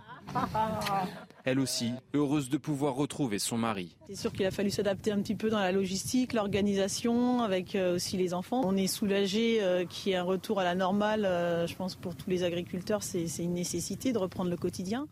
Élevage, production de céréales et vente directe des produits cultivés. Le couple peut désormais reprendre son activité. Le tracteur, lui, le chemin de la terre. Éric Revel, peut-être un commentaire sur ce retour des agriculteurs le jour d'après, quand ils se retrouvent finalement euh, seuls, confrontés à leur exploitation, leurs difficultés au quotidien, après un, combat acharné de, 10 jours pour obtenir euh, des avancées euh, concernant le- leur niveau de vie, leur rémunération? Bah, écoutez, il y a un petit côté triste dans tout ça, je trouve. Il y a un petit côté euh, armé en déroute. Euh, vous voyez, je voyais ces, ces tracteurs Bah, qui en, dé- en déroute ou Si, pas, si, quelque non, part. je- parce non, mais que- je- vous me demandez mon commentaire, donc je vais vous le donner, mon cher Anthony, mais je trouve que euh, on s'est peut-être moqué un peu des agriculteurs. Pardonnez-moi. Euh, on savait que ces gens devaient s'occuper, voilà, quelques jours plus tard, de leurs exploitations. On sait qu'on est en pleine, les éleveurs le savent, qu'on est en pleine période de vélage. Et donc, en fait, euh, ils étaient presque condamnés à revenir, quoi qu'on leur euh, cède comme mesure. Parce que là, les 400 millions, il faudra voir comment ils sont déboursés. Mais surtout, ça ne règle aucun de leurs problèmes structurels. Aucun de leurs problèmes structurels qui sont liés au fameux traité de libre-échange, que ce soit le Mercosur ou ailleurs.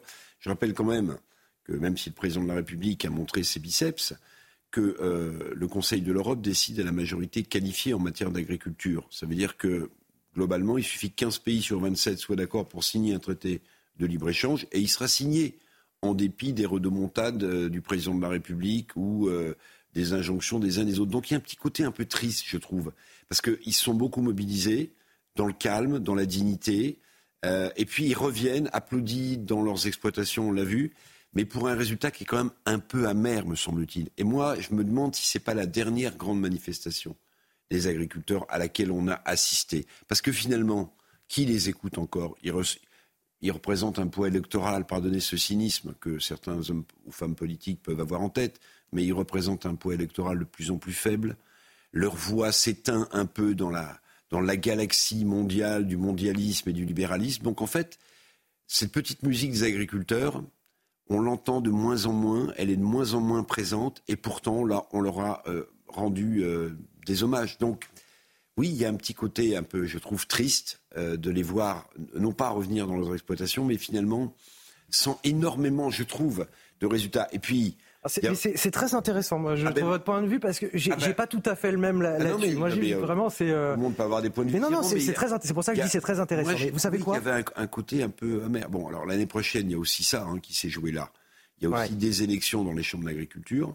La FNSEA de M. Rousseau, euh, voilà, qui représente quand même l'agro-industrie, euh, la coordination euh, rurale de, de Véronique Le Floch, euh, puis la, la Confédération paysanne aussi, hein, qui continue de mobiliser, qui est classée à gauche, qui continue de mobiliser en ce moment.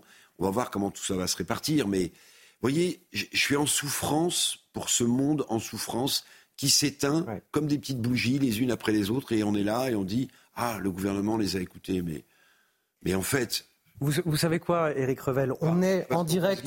Ah, attendez, parce qu'on est en direct avec, euh, et je rebondirai avec euh, Guillaume ensuite, mais on est en direct avec Karine Duc, euh, coprésidente de la coordination rurale du Lot-et-Garonne, justement, et José Pérez, euh, lui aussi coprésident de cette coordination rurale du Lot-et-Garonne. Merci à tous les deux. Vous êtes, vous êtes dans votre camion, dans votre tracteur, me semble-t-il, dans votre camion, je crois, vous allez me le dire.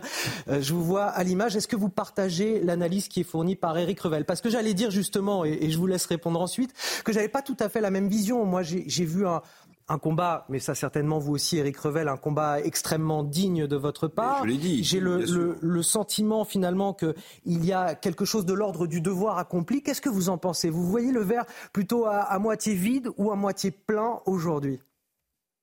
Euh, on peut- on- je peux parler pour tous les deux. On partage complètement l'analyse de Monsieur Revel. Il a tout dit. Il a simplement tout Voilà. Bravo, bravo, bravo, monsieur. Bravo. Bah voilà, écoutez Eric Revel, on peut, on peut vous applaudir Non, parce que là c'est vraiment le sentiment partagé par la coordination. Oui, c'est le Mais sentiment on va, que- on va leur demander, expliquez-nous effectivement en quoi aujourd'hui euh, vous estimez que, que finalement on, on en est que voilà, il y a une forme de déception, de, de, de, de retour, de combat, de, de, de arm- d'armée qui bat en retraite. C'est l'image que vous m'avez donnée un petit peu tout à l'heure. Et en quoi vous avez ce sentiment aujourd'hui? Écoutez, on nous a, on nous a chassés de Paris euh, comme des malpropres. Euh, on part chez nous euh, sans solution. Il y a des perspectives, il y, a des, y a des engagements, mais ça n'engage, enfin, ce ne sont que des paroles pour l'instant. tout ça sera effectivement certainement bloqué à plus haut niveau, au niveau européen. on va rentrer chez nous comme on est parti. Hein, donc concrètement, aujourd'hui, c'est ça ce qui se passe. Hein. Euh, l'épopée, euh, la solidarité du groupe, on, a effectivement ce point positif-là.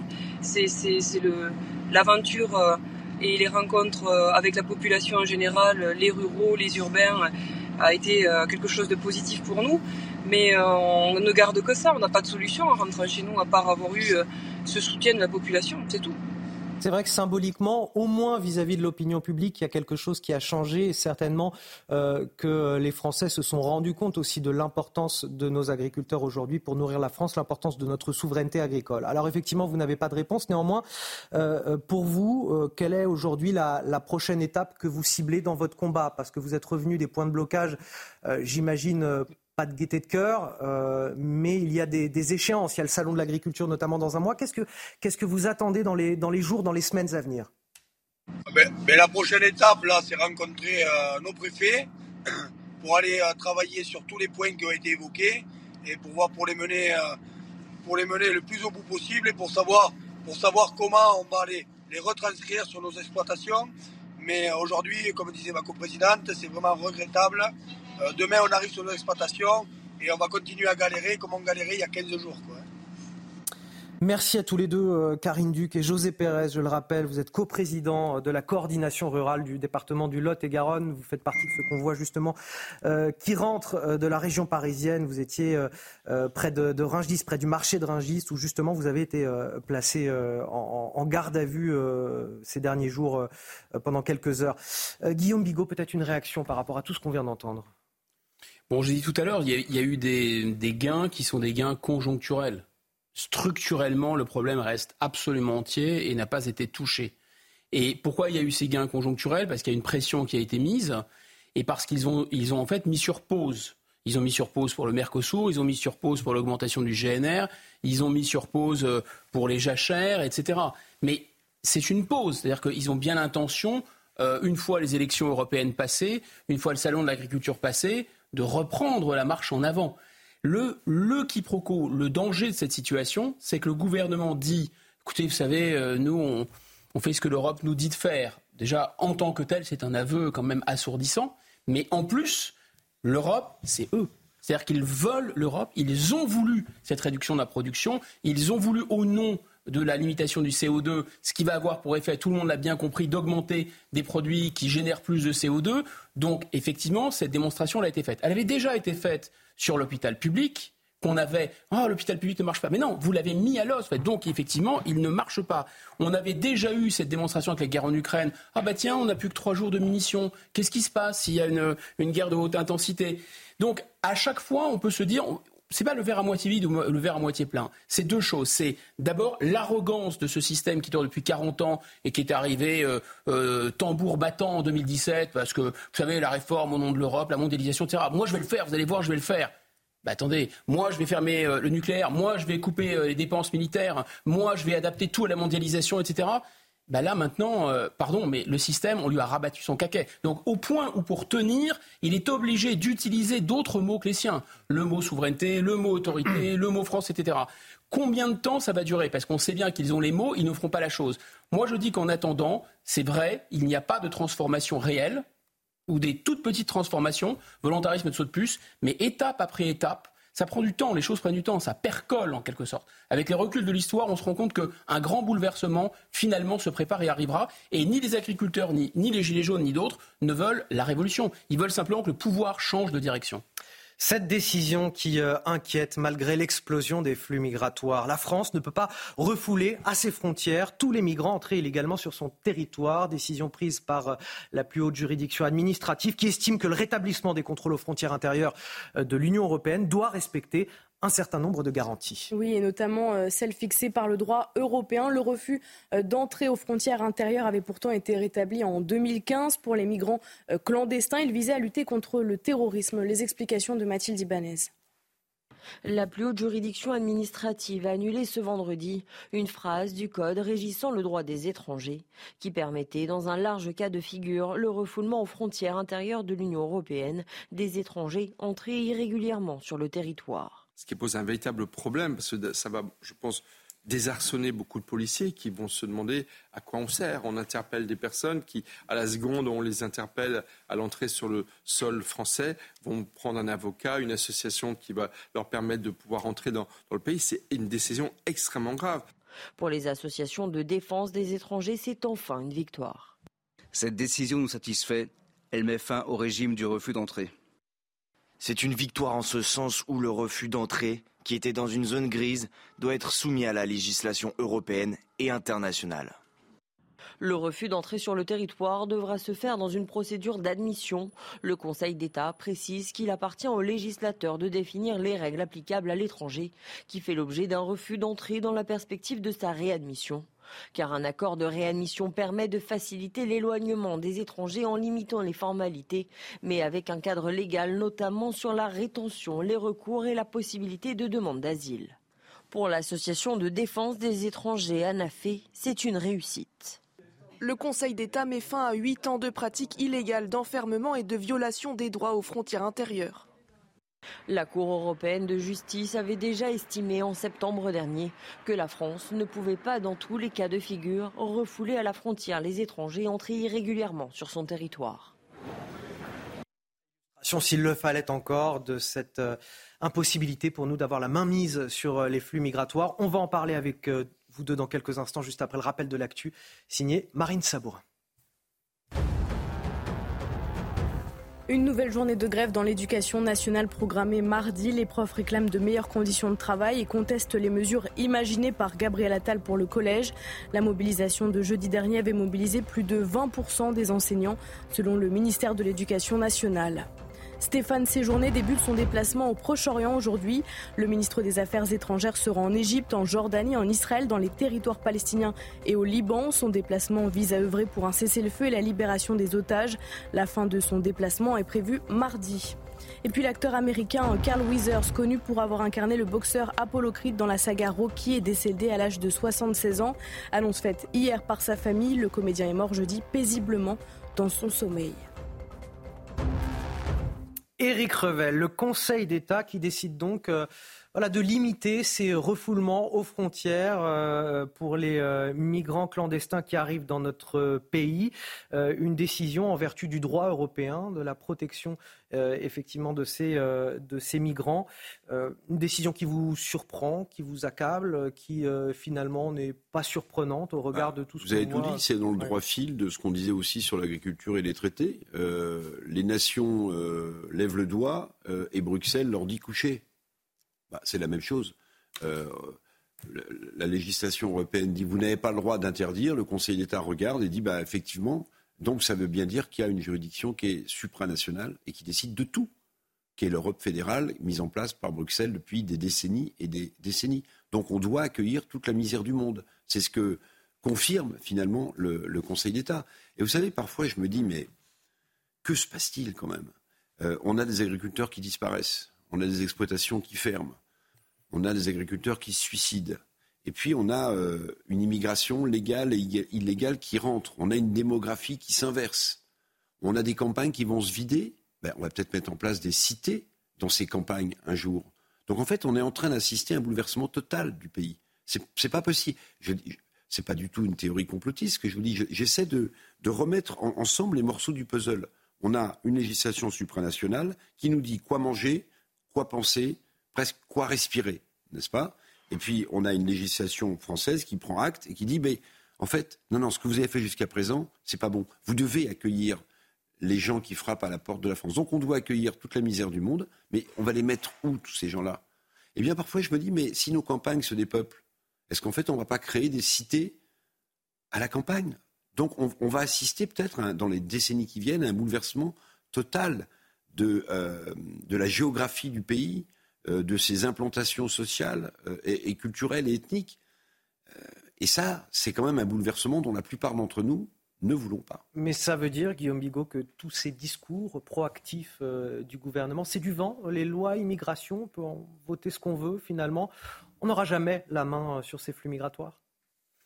Je dis, le quiproquo, c'est que le gouvernement, en fait, ne peut pas, parce qu'il n'est pas, il pas fou, le gouvernement, ils sont bien qu'il y a un rapport de force, il lit les sondages comme tout le monde, etc. Donc il est obligé de dire les mots. Mais en fait, le gouvernement est absolument d'accord avec ce système-là et ce modèle-là, en quelque sorte. C'est d'hypocrisie. Mais c'est plus que ça, c'est des visions du monde qui sont incompatibles. Et là où c'est très problématique, hein, c'est qu'en fait, au fond, quand on parle même de gouvernement des juges, je ne suis pas sûr qu'on soit dans le vrai. Ce qui est très étonnant, c'est pourquoi en permanence on nous oppose les valeurs de la République, l'état de droit, etc.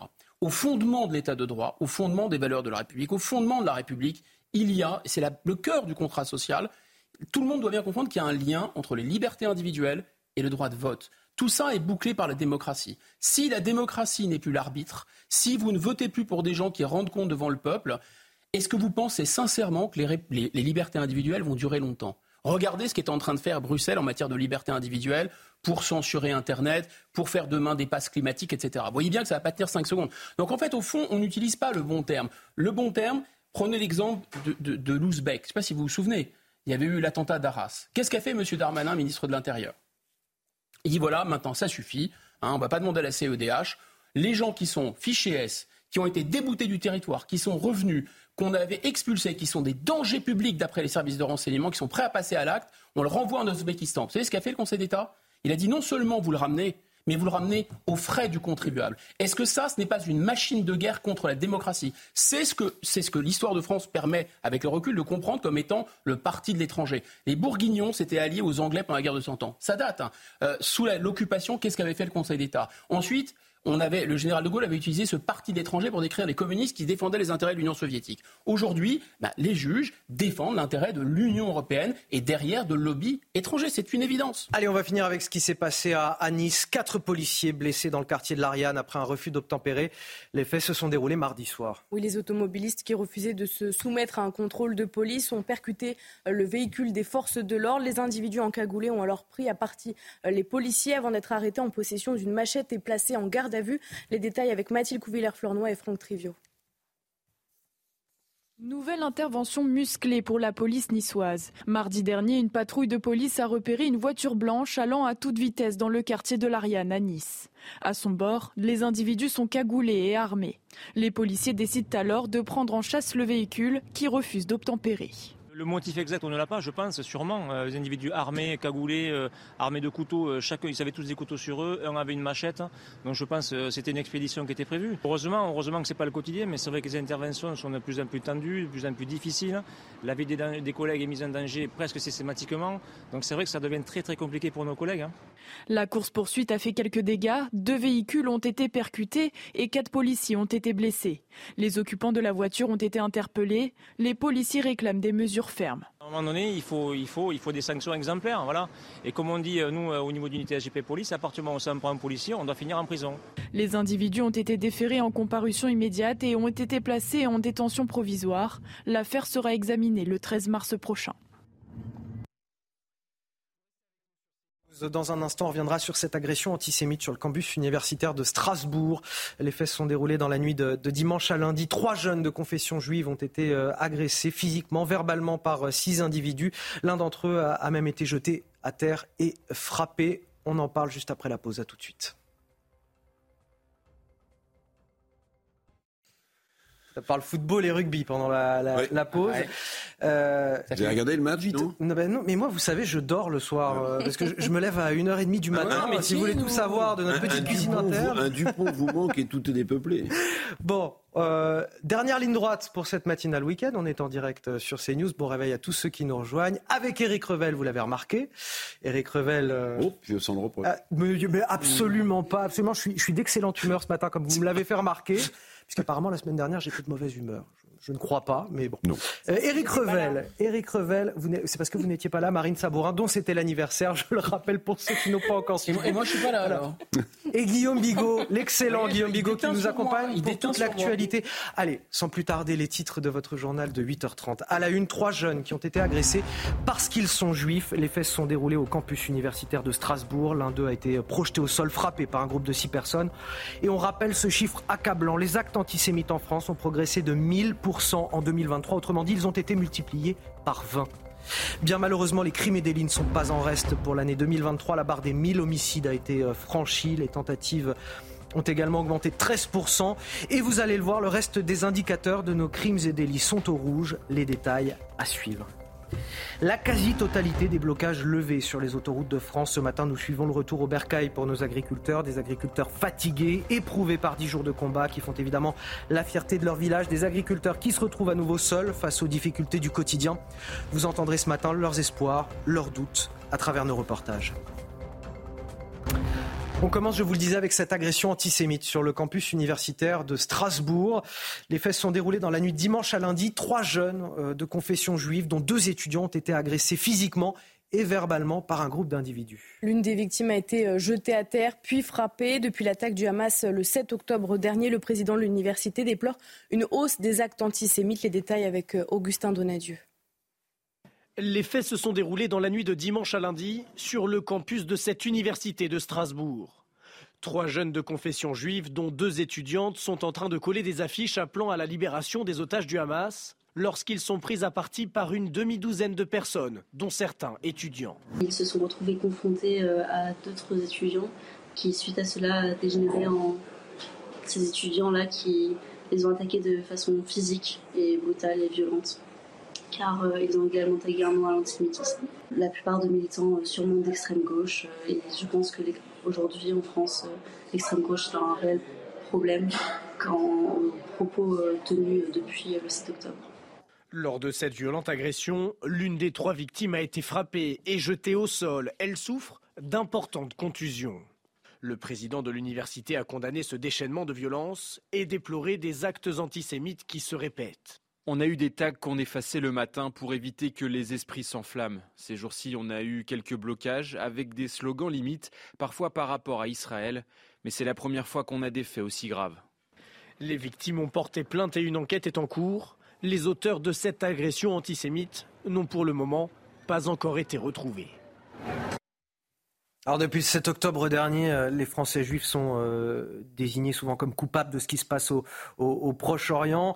Euh, le CRIF parle de la résurgence d'un antisémitisme profond, violent, complètement désinhibé. Finalement, la situation en Palestine n'est qu'une excuse à un antisémitisme qui est là depuis longtemps déjà, Éric Revel. Oui, oui, oui, mais là c'est quand même très impressionnant l'explosion des, actes antisémites dans un pays comme le nôtre particulièrement euh, perturbant euh, et, inquiétant quand même.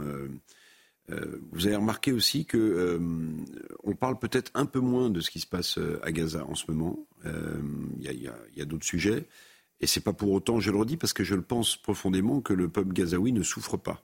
Le peuple gazaoui, il est pris en otage constamment depuis le pogrom qu'a subi Israël le 7 octobre entre Tsahal et le Hamas euh, groupe terroriste qui évidemment les tient en respect et, euh, et, d'une certaine manière les prend en otage aussi. Et moi je pense souvent euh, aux Gazaouis parce que ce peuple palestinien qui attend d'avoir un État, il est traité de manière absolument épouvantable.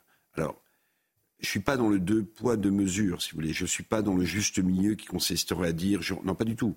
Il y a eu le 7 octobre une attaque terroriste, un pogrom plus de 1000 Israéliens qui ont été massacrés.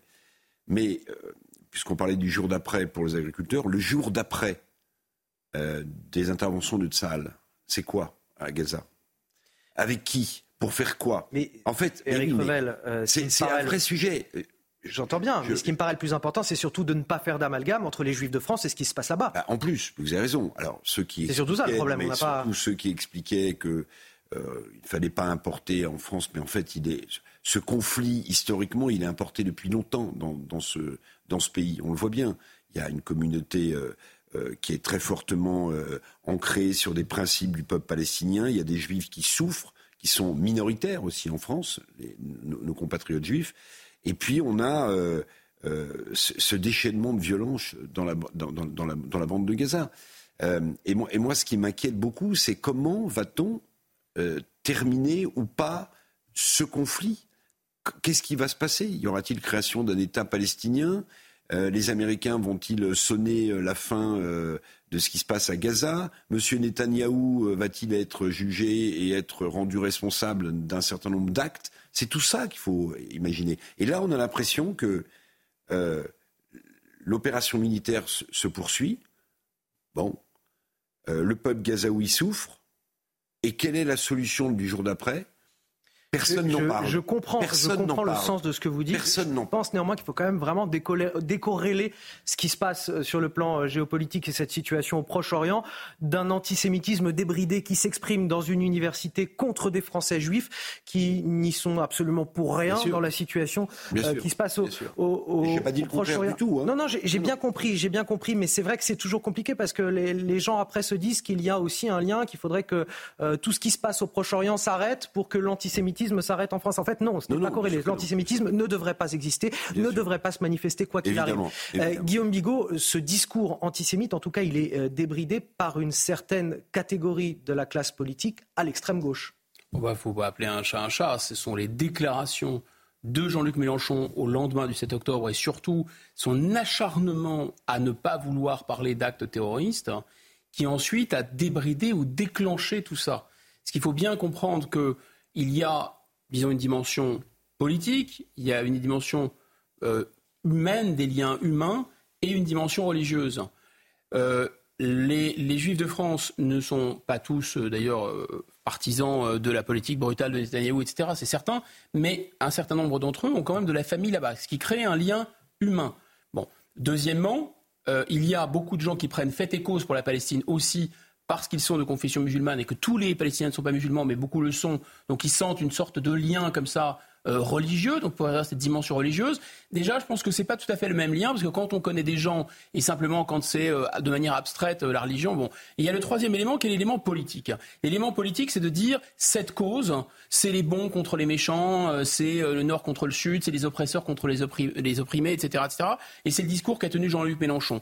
Là où ça devient très compliqué, et je pense que c'est là la ligne de, frontière, la ligne de partage, la cause palestinienne elle est légitime, elle peut être défendue, mais on ne peut pas légitimer l'agression physique de juifs en France, exactement comme si euh, des juifs étaient solidaires d'Israël et physiquement s'en prenaient à des gens qui défendent la Palestine. Enfin, de toute façon, on le voit, ça n'existe pas la violence, elle n'est que dans un camp. Ce qui ne veut pas dire qu'il faut renvoyer tout le monde dos à dos. Ce n'est pas euh, manichéen, ce n'est pas les gentils contre les méchants. Ça ressemble plus à une tragédie grecque dans laquelle effectivement les Israéliens, les Palestiniens sont impliqués. Dont je suis bien d'accord, on ne voit pas comment on va sortir. Mais agresser les Juifs ici, non mais c'est un pur prétexte. Le problème, c'est que tous les indicateurs de, la violence sont au rouge dans notre pays, euh, qu'il s'agisse des homicides, tentatives d'homicide, viols, tentatives de viol. C'est un, bilan 2023 euh, alarmant qui est publié cette semaine, Marine, par le ministère de l'Intérieur. Oui, la barre symbolique des 1000 homicides a été euh, franchie. Les tentatives d'homicide ont progressé de 13%, tandis que les destructions, les dégradations volontaires ont augmenté de 3%. Le détail avec Aminata Demphal et Audrey Berthaud. En 2023, la majorité des crimes et délits ont encore augmenté. Les chiffres publiés cette semaine par le ministère de l'Intérieur recensent une augmentation de 7% des coups et blessures volontaires. Même constat pour les homicides, qui passent la barre symbolique des 1000 victimes annuelles, soit une hausse de 5% par rapport à 2022. Autre chiffre criant, ceux qui concernent l'ensemble des violences sexuelles. Dans le détail, les viols et tentatives de viol ont augmenté de 10% et les autres agressions sexuelles, y compris le harcèlement, de 7%. Une tendance provoquée par la libération de la parole, notamment grâce au mouvement MeToo. Enfin, parmi les quelques signaux positifs, le ministère évoque la baisse des vols et violences dans les transports en commun et les vols violents sans armes, respectivement de moins 10 et de moins 8 ils affirment enfin qu'une très large majorité des auteurs de crimes et délits sont âgés de 15 à 24 ans. Surreprésentés dans les cambriolages et dans les vols de voitures, les étrangers restent tout de même minoritaires dans le total des mises en cause, soit 17%. Constat accablant pour euh, notre sécurité en France, alors que bah, c'est même une priorité majeure. Pour notre ministre de l'Intérieur, c'est pas un bon bilan. Hein. Dites donc, euh, c'est les, chiffres. Euh, à part, les transports en commun, voilà. Oui, alors peut-être qu'il y a moins. ça, marche tellement pas terrible, notamment à Paris, les transports en commun, si vous voulez, que peut-être que les gens les prennent moins et marchent Ils ont mis le paquet sur les Jeux Olympiques. Euh, ouais, voilà, mais euh, la- la- les chiffres sont quand même très inquiétants. Alors, il y a aussi des spécialistes qui expliquent que, euh, certes, on dépasse la barre des 1000 euh, homicides euh, en France, mais qu'au début des années 2000, il y avait plus d'homicides. Alors, j'ai- essayé de vérifier, mais j'ai- pas réussi. Donc, vous voyez, on, quand on essaie de se, on essaie de se rassurer en se disant, c'est terrible, on a, on a passé la barre des 1000 homicides euh, et des tentatives d'homicide dans ce pays. C'est quand même un chiffre qui marque les esprits, quand même. hein. On n'est plus dans le sentiment d'insécurité de notre grande ministre de la Justice, là. Et en, et en même temps, on se dit, mais il paraît qu'en 2000, on avait plus de, crimes et de délits et que ce pays était plus en insécurité. Mais n'empêche que quand vous êtes ministre de l'Intérieur depuis autant de temps, euh, même s'il faut saluer la transparence de ces statistiques, et que vous, vous affichez ce bilan-là, je comprends qu'il ait- qu'il avait envie de faire autre chose, euh, Monsieur Darmanin, que de rester à Place Beauvau, si vous voulez. Après les Jeux Olympiques, c'est ça? Oui, alors, à- il a dit qu'après les Jeux Olympiques, il, il irait sans doute faire autre chose. Oui. Euh, C'est peut-être les, les tentatives d'homicide d'ailleurs qui sont euh, plus, plus révélatrices. Euh, Là, y- elles ont augmenté de, de 13% euh, en, en un an, mais depuis 10 ans, ces tentatives d'homicide, parce que ce ne sont finalement que des homicides qui n'ont pas abouti, euh, que ces tentatives, euh, ça fait 10 ans que ça augmente sans cesse. Alors surtout si on se projette dans les années, euh, dans les années 80, il y avait effectivement plus d'homicides. Mais il y avait paradoxalement moins de tentatives d'homicide en proportion. C'est-à-dire qu'en fait, ces homicides, c'était des gens du milieu, des voyous qui se tuaient entre eux, c'était beaucoup des règlements de compte. Alors ce qu'on voit ici aussi, mais par contre, c'est plus le même genre de profil. C'est-à-dire que le milieu, d'une certaine façon, euh, était c'est c'est une violence qui était contenue, qui ne polluait moins, j'allais dire, euh, qui polluait moins le reste de la société. Et c'était des tueurs professionnels. Enfin, ils mettaient deux balles, trois balles et on n'en parlait plus. Et il n'y avait pas de tentative, si vous voulez, beaucoup moins. Là, ce sont des gens très jeunes qui, sont, qui s'adonnent au trafic de stupéfiants, qui sont, euh, j'allais dire, moins chevronnés. Et c'est une violence beaucoup plus débridée. Et elle a comme autre effet de se, de se propager, de se disperser avec euh, de plus de, de- des balles perdues. Enfin, on a vu cette jeune fille qui, qui a pris une balle perdue, qui est morte dans sa chambre, etc. Vous voyez, c'est, c'est une violence qui n'est plus, qui n'est plus réservée à un, à une espèce de milieu souterrain. C'est quelque chose qui maintenant pollue toute la société et qui est complètement euh, sauvage et débridé. Je pense que l'expression de d'ensauvagement est très juste. Et puis dans la, dans la part de, de ce décompte macabre, il y a aussi euh, ce qui se passe à Marseille. Hein. Euh, Bien c'est sûr. 50 Bah, ça pèse. À alourdir les 50 chiffres, morts, je crois, évidemment. l'année dernière. 54 même. 54 morts, vous voyez, c'est... pas 10 de drogue. jours, 10 jours, 10 jours de mobilisation pour les agriculteurs français qui n'ont rien lâché, qui ont fini par obtenir une enveloppe de 400 millions d'euros. C'est en tout cas la promesse qui est faite alors qu'ils viennent tout juste de rentrer dans leurs exploitations. Désormais, ils attendent euh, des actes. Oui, c'est le cas de Grégoire, cet agriculteur du Val d'Oise reste inquiet quant à l'avenir de sa profession. Reportage dans son exploitation avec euh, Mickaël Dorian et Jean-Laurent Constantini. Le récit est signé Augustin Donadieu. Après une semaine de mobilisation loin de chez lui sur l'autoroute A15, retour à la ferme pour Grégoire Bouillant. Tu fais où Du tracteur? Sept jours loin de chez lui, à dormir dans des conditions spartiates. Et puis surtout un petit peu de repos aussi, parce que La fatigue s'est accumulée. non, clairement euh, la fatigue c'est ce qui est de pire, hein, parce que les nuits ont été très très courtes. Euh, nous on, on était au bord en plus d'un axe où il y avait du passage en face, euh, donc des coups de klaxon régulièrement. Euh, là, il va falloir 2-3 nuits à peu près normales pour, euh, pour récupérer cette fatigue. Mais à peine le temps d'avaler une assiette de pâtes que cet agriculteur troque son tracteur pour sa voiture. Direction l'un de ses champs d'orge d'hiver pour nous montrer les 4% de jachère, l'une des règles européennes contestées par les exploitants. Donc ça c'est la parcelle que j'ai semée à, gauche, et puis à droite vous avez la partie euh, qui a été semée non herbe. Sur ce sujet comme sur d'autres, les agriculteurs ont obtenu gain de cause. Mais après les paroles, place aux actes. Rendez-vous est pris fin février au Salon de l'agriculture. On va bien surveiller euh, les trois prochaines semaines de ce qui va être dit, fait, annoncé. Cette échéance-là nous permettra de vérifier et de faire un point d'étape avec nos gouvernants. En attendant, le travail dans les champs va reprendre avec de nouvelles factures à régler qui se sont empilées pendant ces sept jours de mobilisation. Un mot sur cette dernière information qui vient de nous parvenir euh, de notre euh, service euh, police-justice de Sandra Buisson, source policière à CNews. Ce matin vers 8h, gare de Lyon, un homme a agressé plusieurs personnes à l'arme blanche pour un motif qui est encore ignoré à, l'heure où l'on se parle. L'auteur a été interpellé. Il y a deux blessés légers. Un blessé a été plus gravement touché, mais sans pronostic vital engagé. On vous donne de plus amples informations dès qu'on en a euh, dans ce journal et euh, dans les émissions à, venir dans l'heure des pros avec Elliot Deval tout à l'heure. Euh, dès qu'on en sait un petit peu plus, on va passer à, la suite 8h44, le rappel de l'actualité, Marine Sabourin. La facture de gaz des Français devrait encore grimper en juillet prochain. Cela s'explique par une augmentation du tarif des réseaux de distribution. L'impact sur la facture pourrait s'élever à plus de 5%, soit environ 7 euros par mois pour un client classique. Deux humanitaires français tués jeudi dans le sud de l'Ukraine lors d'un bombardement russe à Berislav, près de la ligne de front. Annonce faite hier par le ministre français des Affaires étrangères. Paris dénonce un acte de barbarie de la part de Moscou. Trois autres Français ont également été blessés dans l'incident.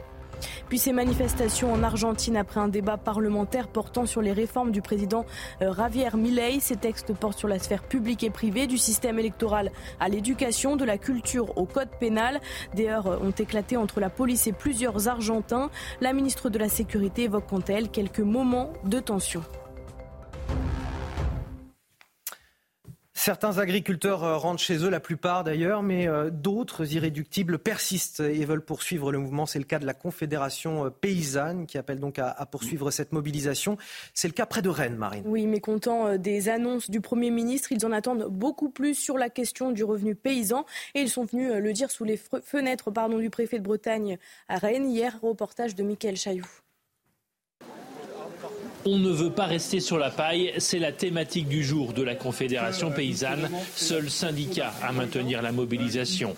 Devant la préfecture de Rennes, ils estiment que leur principale revendication, une garantie de revenus, n'a pas été entendue par le gouvernement. Il n'y a rien euh, qui vient conforter le revenu. On, est juste, euh, on a juste démoli des normes environnementales euh, sans, sans aucune sûreté sur l'amélioration du revenu des, paysans et des paysannes. Nous, ce qu'on voulait, c'était un genre d'égalim 3 où on, a une garantie des prix hein, avec des prix planchers ou un tunnel de prix pour garantir un prix euh, enfin minimum par production. Même si Bruno Le Maire a annoncé un renforcement des contrôles pour faire respecter la loi Egalim, pour la Confédération paysanne, ce texte n'est pas assez efficace. Aujourd'hui, on voit bien que le rapport de force est toujours euh, en défaveur du monde paysan et euh, les prix ne sont pas garantis malgré six ans d'existence de cette loi. Donc il faut aller beaucoup plus loin et simplifier la formule et nous garantir un prix euh, plancher et qu'on soit réellement protégé de, euh, des négociations commerciales qui font disparaître le monde paysan aujourd'hui. Les militants du troisième syndicat agricole français promettent de poursuivre leur mobilisation sous des formes diverses pour enfin être entendus. Il nous reste un petit peu plus d'une minute avant la fin de cette, euh, cette émission. Je reviens sur cette information majeure qui vient de nous parvenir ce matin. Vers 8 heures, euh, gare de Lyon, un homme a agressé plusieurs personnes à, à l'arme blanche pour un motif euh, ignoré. L'auteur a été interpellé, deux blessés légers, un blessé plus gravement mais sans pronostic vital engagé. Voilà pour les informations qui nous parviennent de, de Sandra Buisson du service police-justice de CNews. Je voulais commenter ça un tout petit instant avec vous, avec beaucoup de prudence bien évidemment, mais au regard des chiffres qu'on a donnés sur les crimes et délits, l'augmentation des homicides et des tentatives d'homicide. Voilà encore une illustration de la violence qui agite aujourd'hui notre société, Guillaume Bigot. Alors, ce qu'on peut dire, c'est, euh, sans trop se tromper et sans s'avancer, avec le peu d'informations qu'on a, c'est quand même la montée en puissance des agressions par arme blanche. On parlait d'un comparatif par rapport aux années, euh, sur le long terme, 70, 80, enfin le 20e siècle, etc. Là, on voit quand même une montée en puissance très nette des attaques par arme blanche. Deuxièmement, je pense qu'il y a un continent un peu oublié, euh, parce que ça peut, être beaucoup de choses, hein, on ne sait pas, mais c'est la psychiatrie. On sait aussi que là, il y a une énorme faillite de la psychiatrie, des gens dangereux pour eux, dangereux pour eux-mêmes, euh, qui se baladent. Euh, on fait souvent, je ne sais pas si c'est le cas du tout, mais là, je vais sortir de la gare de Lyon et parler d'un autre sujet, parce que souvent, il y a une confusion. Oui, les migrants, ces attaques gratuites, etc. Mais en fait, il faut bien comprendre que vous, par exemple, si vous quittez votre pays, vous allez dans un pays qui est complètement différent, vous n'avez plus vos repères, qu'en plus vous avez des antécédents un peu psy, le fait de perdre complètement vos repères, bah, ça peut vous faire passer à l'acte aussi, d'une certaine façon. Je ne parle pas, bien évidemment, des motivations euh, type euh, idéologique, extrémisme religieux, etc. On sait que ça existe aussi. Et il y a un phénomène dans tout le monde occidental qui est une sorte de, de pétage de plomb. C'était des statistiques très impressionnantes de la Fédération internationale de l'aviation qui montraient que des passagers violents, des gens qui ne se contrôlaient plus, c'était en, hausse considérable. Merci euh, Guillaume Bigot, merci à vous Eric Revel. On arrive à la fin de cette émission. Merci également à, Marine Sabourin. On vous donnera bien évidemment tout au long de la journée de plus amples informations sur ce qui s'est passé gare de Lyon à Paris. Je le rappelle, un homme a attaqué deux personnes à l'arme blanche. Il a été interpellé. Pour l'heure, ses motivations restent inconnues. On en parle tout au long de la journée sur CNews et notamment avec Elliot Deval dans quelques minutes. Ce sera l'heure des pros. A tout de suite sur CNews.